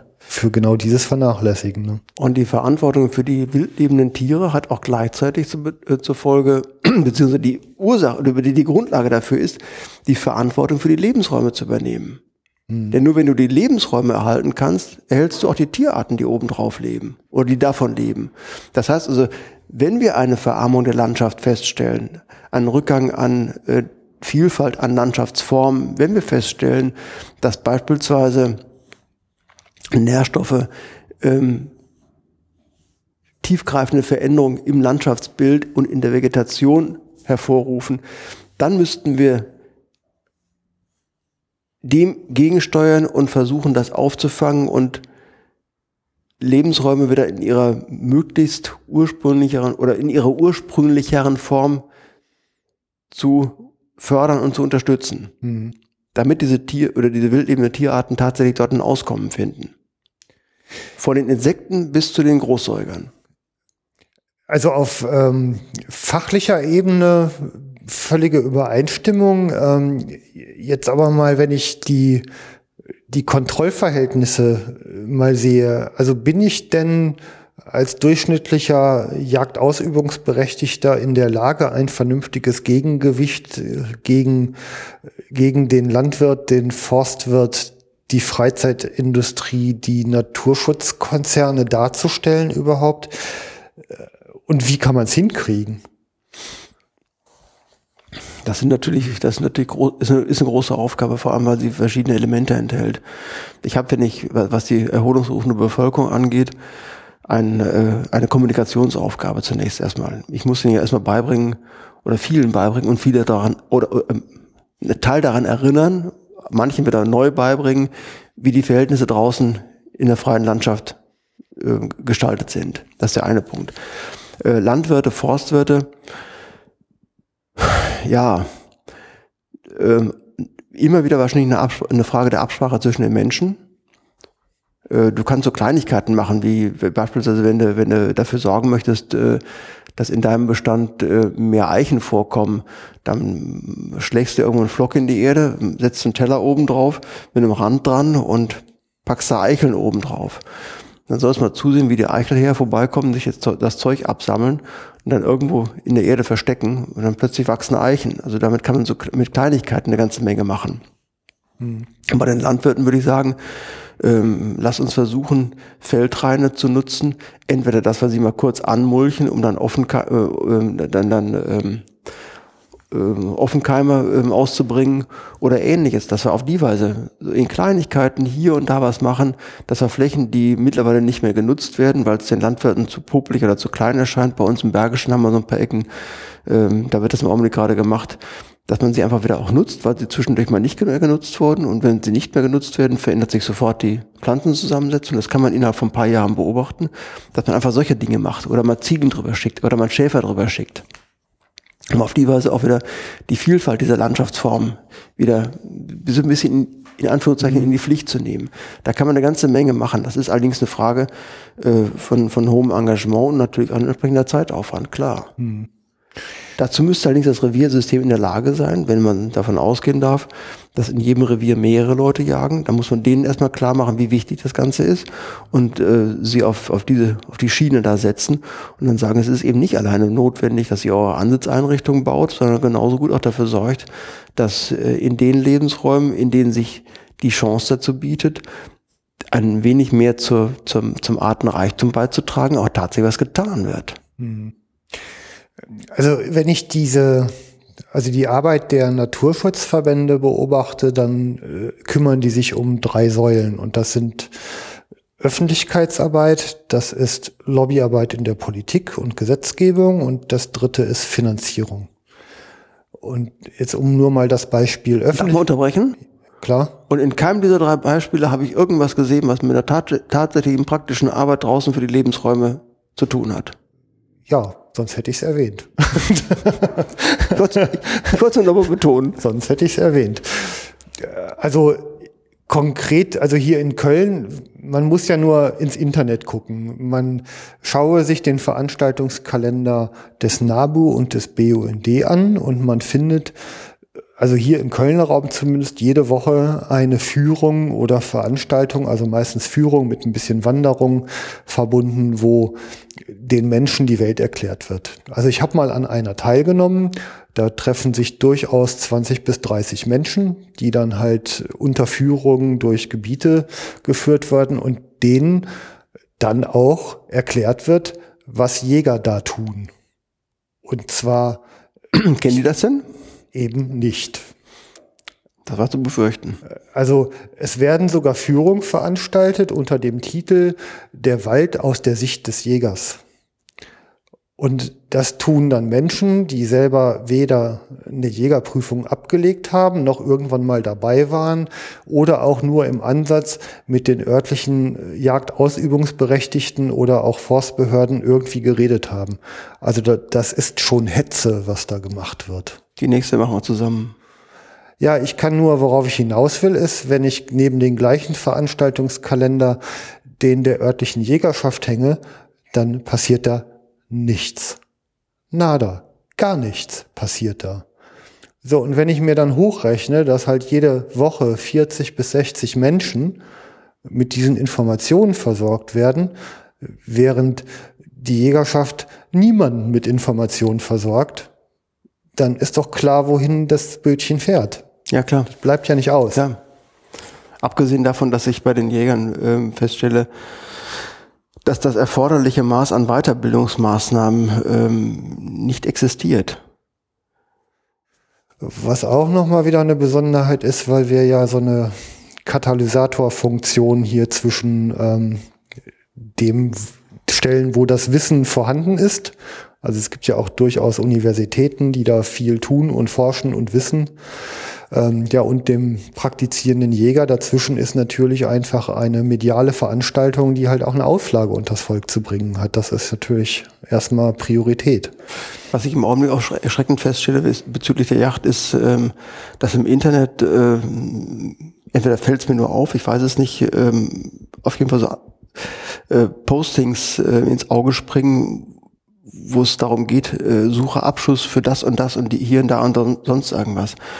Und hat das Gefühl, äh, die Leute brauchen nur eines, den Ruck in der Schulter.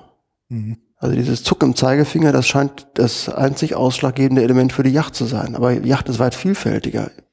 Wir haben ja versucht heute, ähm, den, den Bogen zu spannen nach dem Motto, wie sind Landschaften entstanden, welche Rolle spielt der Mensch, ob er jetzt als Ackerbau oder als Forstwirtschaft, äh, forstwirtschaftender Mensch oder als gartenbaulich tätiger Mensch oder als Erholungssuchender oder als Jäger unterwegs ist. Er hat eine Aufgabe, er hat eine Verantwortung. Das Ganze gilt es natürlich irgendwo netzartig zu verflechten, aber letztendlich steht doch dahinter, dass wir Verantwortung tragen für den Lebensraum, für diesen kleinen Ausschnitt des Globus, den wir bewohnen und beleben dürfen, äh, für die nächsten Generationen. Mhm. Ich kann aber mich nicht hinstellen und dann äh, ähm, meinen, ich, ich würde auch wie ein Jäger in der Käseglocke leben und, und könnte alleine meine Dinge tun, ohne im Kontakt zu sein mit denjenigen, die um mich rum leben und arbeiten und wirtschaften und Erholung mhm. suchen. Also die, ich meine, wir erleben ja gerade eine eine politische Katastrophe. Also um das, ich mir fällt da jetzt auch wirklich kein großes anderes Wort mehr für ein. Also was gerade mit Jagdgesetzen und und damit natürlich auch mit dem Lebensraum und den wildlebenden das Tieren verantwortungslos. Ja, ja, das ist es. Und das ist eine, das ist eine Geschichte, die die natürlich nur das Ende einer Entwicklung darstellt. Also ich ich nenne das das die Verletzung des Toilettenprinzips. Ja, also ja. wenn wenn ein Wildmeister Dieter Bertram sich als Anwalt und Fürsprecher der Wildtiere versteht und dann jetzt über einen Zeitraum von 50 Jahren eine solche Entwicklung gegriffen hat, die ja jetzt ihren krönenden Abschluss gerade findet, ähm, dann und ich auch auf solchen Führungen niemanden der Jägerschaft irgendwie sehe. Ich wenn ich, ich gehe da natürlich auch nicht zu jeder, aber wenn ich mal da bin, bin ich eigentlich immer der Einzige. Ich war auch mal beim Bundesamt für Naturschutz auf einer Veranstaltung, da bin ich nicht nur der einzige Jäger, sondern der einzige Naturnutzer. Da ist auch kein Landwirt und da ist auch kein Förster und da ist auch kein Imker da und auch kein Sportfischer oder normaler Berufsfischer. Die sind alle nicht da und dann stehe ich da alleine und stehe auf, ich bin's der Jochen, ich bin Jäger und alle gucken, als wenn ich da im Bastrock mit Speer stehen würde. ja. Äh, dann, dann ist das natürlich einfach eine Voraussetzung dafür, dass solche Entwicklungen auch, auch Raum greifen, Raum greifen können, ne? dass, ja. die, dass die sich so vollenden. Und ich glaube, jetzt ist so langsam mal der Punkt äh, erreicht, wo man im Interesse aller, aller Menschen und aller Tiere halt mal langsam gucken muss, ähm, wie wir, die wir ja als Jäger die die ursprünglichste und, und extensivste aller Formen der Naturnutzung noch beherrschen. Wir sind die Letzten, die das noch können. Ähm, Wenn wir es denn können. Ja, ein paar von, also wir, mhm. ne, also ich sag mal nur, die Jagd als solches ist ja. halt eben einfach nur mal die älteste. Dann müssen wir mal langsam gucken, wie wir uns aufstellen und wie wir uns wieder Gehör verschaffen und die Dinge, die wichtig sind, um unseren nachfolgenden Generationen eine saubere Schüssel bereitzustellen. Da müssen wir mal langsam gucken. Ja. Es gibt so einen wunderschönen Gedanken. Ich glaube, dass er stammt, er stammt von einem der letzten oder der, der, der alten Präsidenten des Deutschen Jagdschutzverbandes. Wer war das? War das Ernst Anhäuser oder Egon Anhäuser? Einer von den beiden war das. Der sagte, im Tier verdichtet sich die Landschaft. Mhm. Diesen Gedanken finde ich fantastisch. Ähm, das greift auf das Thema, was wir, was wir den ganzen Abend schon behandeln. Denn wir sind geprägt von der Landschaft und die Landschaft prägt und, und die Landschaft prägt uns. Die Menschen an der Küste leben anders als die Menschen im Gebirge, als die Menschen im Moor. Wir haben die Moore kultiviert, wir haben sie trockengelegt, wir haben das Gebirge uns zunutze gemacht mit den ganzen Auswirkungen, die wir heute auch haben, ob das jetzt ein Skilifte sind oder äh, abrutschende Hänge bei, bei Starkregenereignissen oder sonst irgendwas. Also diese Wechselwirkung ist da. Und wir haben auch genauso gut diese, äh, diese für mich immer berauschende und wunderbare Verquickung von, von Tieren in ihren Landschaftsräumen. Das ist so an sich so das, was, was für mich auch so ein ganz wesentliches Element bei der Yacht ausmacht. Ein klein wenig davon erleben zu dürfen, jedes Mal wieder neu, um immer mehr zu begreifen und tiefer zu verstehen, wie die Dinge zusammenhängen und äh, wie da dieses aufeinander abgestimmt sein funktioniert. Mhm. Und äh, das erzeugt, ähm, das erzeugt eine ganz tiefe innige Liebe. Das ist auch notwendig so. Und ich denke, dass das, äh, das an der eigentliche ausschlaggebende Punkt sein sollte, weshalb wir uns auch dieser Verantwortung für diese Lebensräume stellen und damit auch dann letztendlich hinterher auch dann etwas rausnehmen, weil eben genug da ist, weil genügend wieder nachwächst, was wir nutzen können, mit dem entsprechenden Bewusstsein, wie wir es nutzen. Und dann versuchen auch wieder dieses, diesen Brückenschlag zur Landwirtschaft und Forstwirtschaft und der erholungssuchenden Bevölkerung zu schlagen, um daraus ein, ein, ein Miteinander, ein Geben und ein Nehmen zu gestalten. Ich habe ähm, am Wochenende noch einen ganz spannenden Gedanken mitbekommen. Und zwar ist es ja so, dass diese, diese Hochzivilisation, wie wir sie natürlich mit der zunehmenden Urbanisierung auch haben, gleichzeitig eine, eine Abstraktion oder gar eine Virtualisierung von Leben bedeutet. Also virtuelles Leben heißt ja, ich fahre mit meinem virtuellen Auto vor einem virtuellen Baum und das hat keine unmittelbaren Konsequenzen. Und das ist ja genau das Gegenteil von dem, was wir als Jäger tun. Wenn wir handeln, hat das absolut unausweichliche Konsequenzen. Und wenn der Computerspieler an seinem Ego-Shooter getroffen wird und es würde realer werden und es würde Blut fließen, dann wird er wahrscheinlich sagen, boah, das ist aber gut gemacht hier. Ja? und, ja. und wenn man also diesen Gedanken jetzt mit jemandem, der der digital und virtuell sozialisiert ist, dann das macht einfach klar, wie bedeutsam es ist, was man da draußen mit allen Konsequenzen tut, im Vergleich zu dem, was man einfach nur als eine Computersimulation durchspielt. Und dazu gehören ja auch die Börsen, die unsere Welt steuern oder die Gesetzgebung, die halt mehr äh, Partikularinteressen widerspiegelt als die unmittelbaren Konsequenzen da draußen. Und, und weißt du, das, das Interessante ist, wenn ich mit den Leuten rede, dass diese, diese Verantwortung, ich nehme mir einen Teil der Natur und das ja sogar äh, in einem gewaltsamen Akt, weil das ist Töten. Ähm, das, das erdet total, selbst im Gespräch. Schöne Ergänzung vielleicht dazu. Ja. Ähm, wir haben ja gerade die Zeit der Obstblüte. Und wenn ich mir ähm, diesen Prozess angucke, und das empfehle ich mal jedem, jedem in den nächsten Monaten zu tun, schaue er sich jetzt eine sich öffnende Blüte an. Ähm, wenn die Sonne scheint und ein paar Bienchen fliegen, dann sieht er auch, wie die Bienchen dann da reinkommen, mit ihrem Pollenhöschen wieder wegfliegen zur nächsten Blüte. Da kommt ein paar Wochen später hin, da vertrocknen die Blütenblätter. Das heißt, der notwendige optische Reiz, den ich brauche, um die Bienchen anzulocken, auch mit dem süßlich duftende Nektar ist dann weg. Und es entwickelt sich an dem Stempel, der befruchtet ist, langsam so der erste kleine Fruchtansatz. Mhm. Dieser Fruchtansatz, der kann dann beobachtet werden über unsere Welt, in der wir das Glück haben, leben zu dürfen, mit Regen und Sonne und Wärme. Mhm. Aus diesem kleinen Fruchtansatz wird eine immer größer werdende Frucht.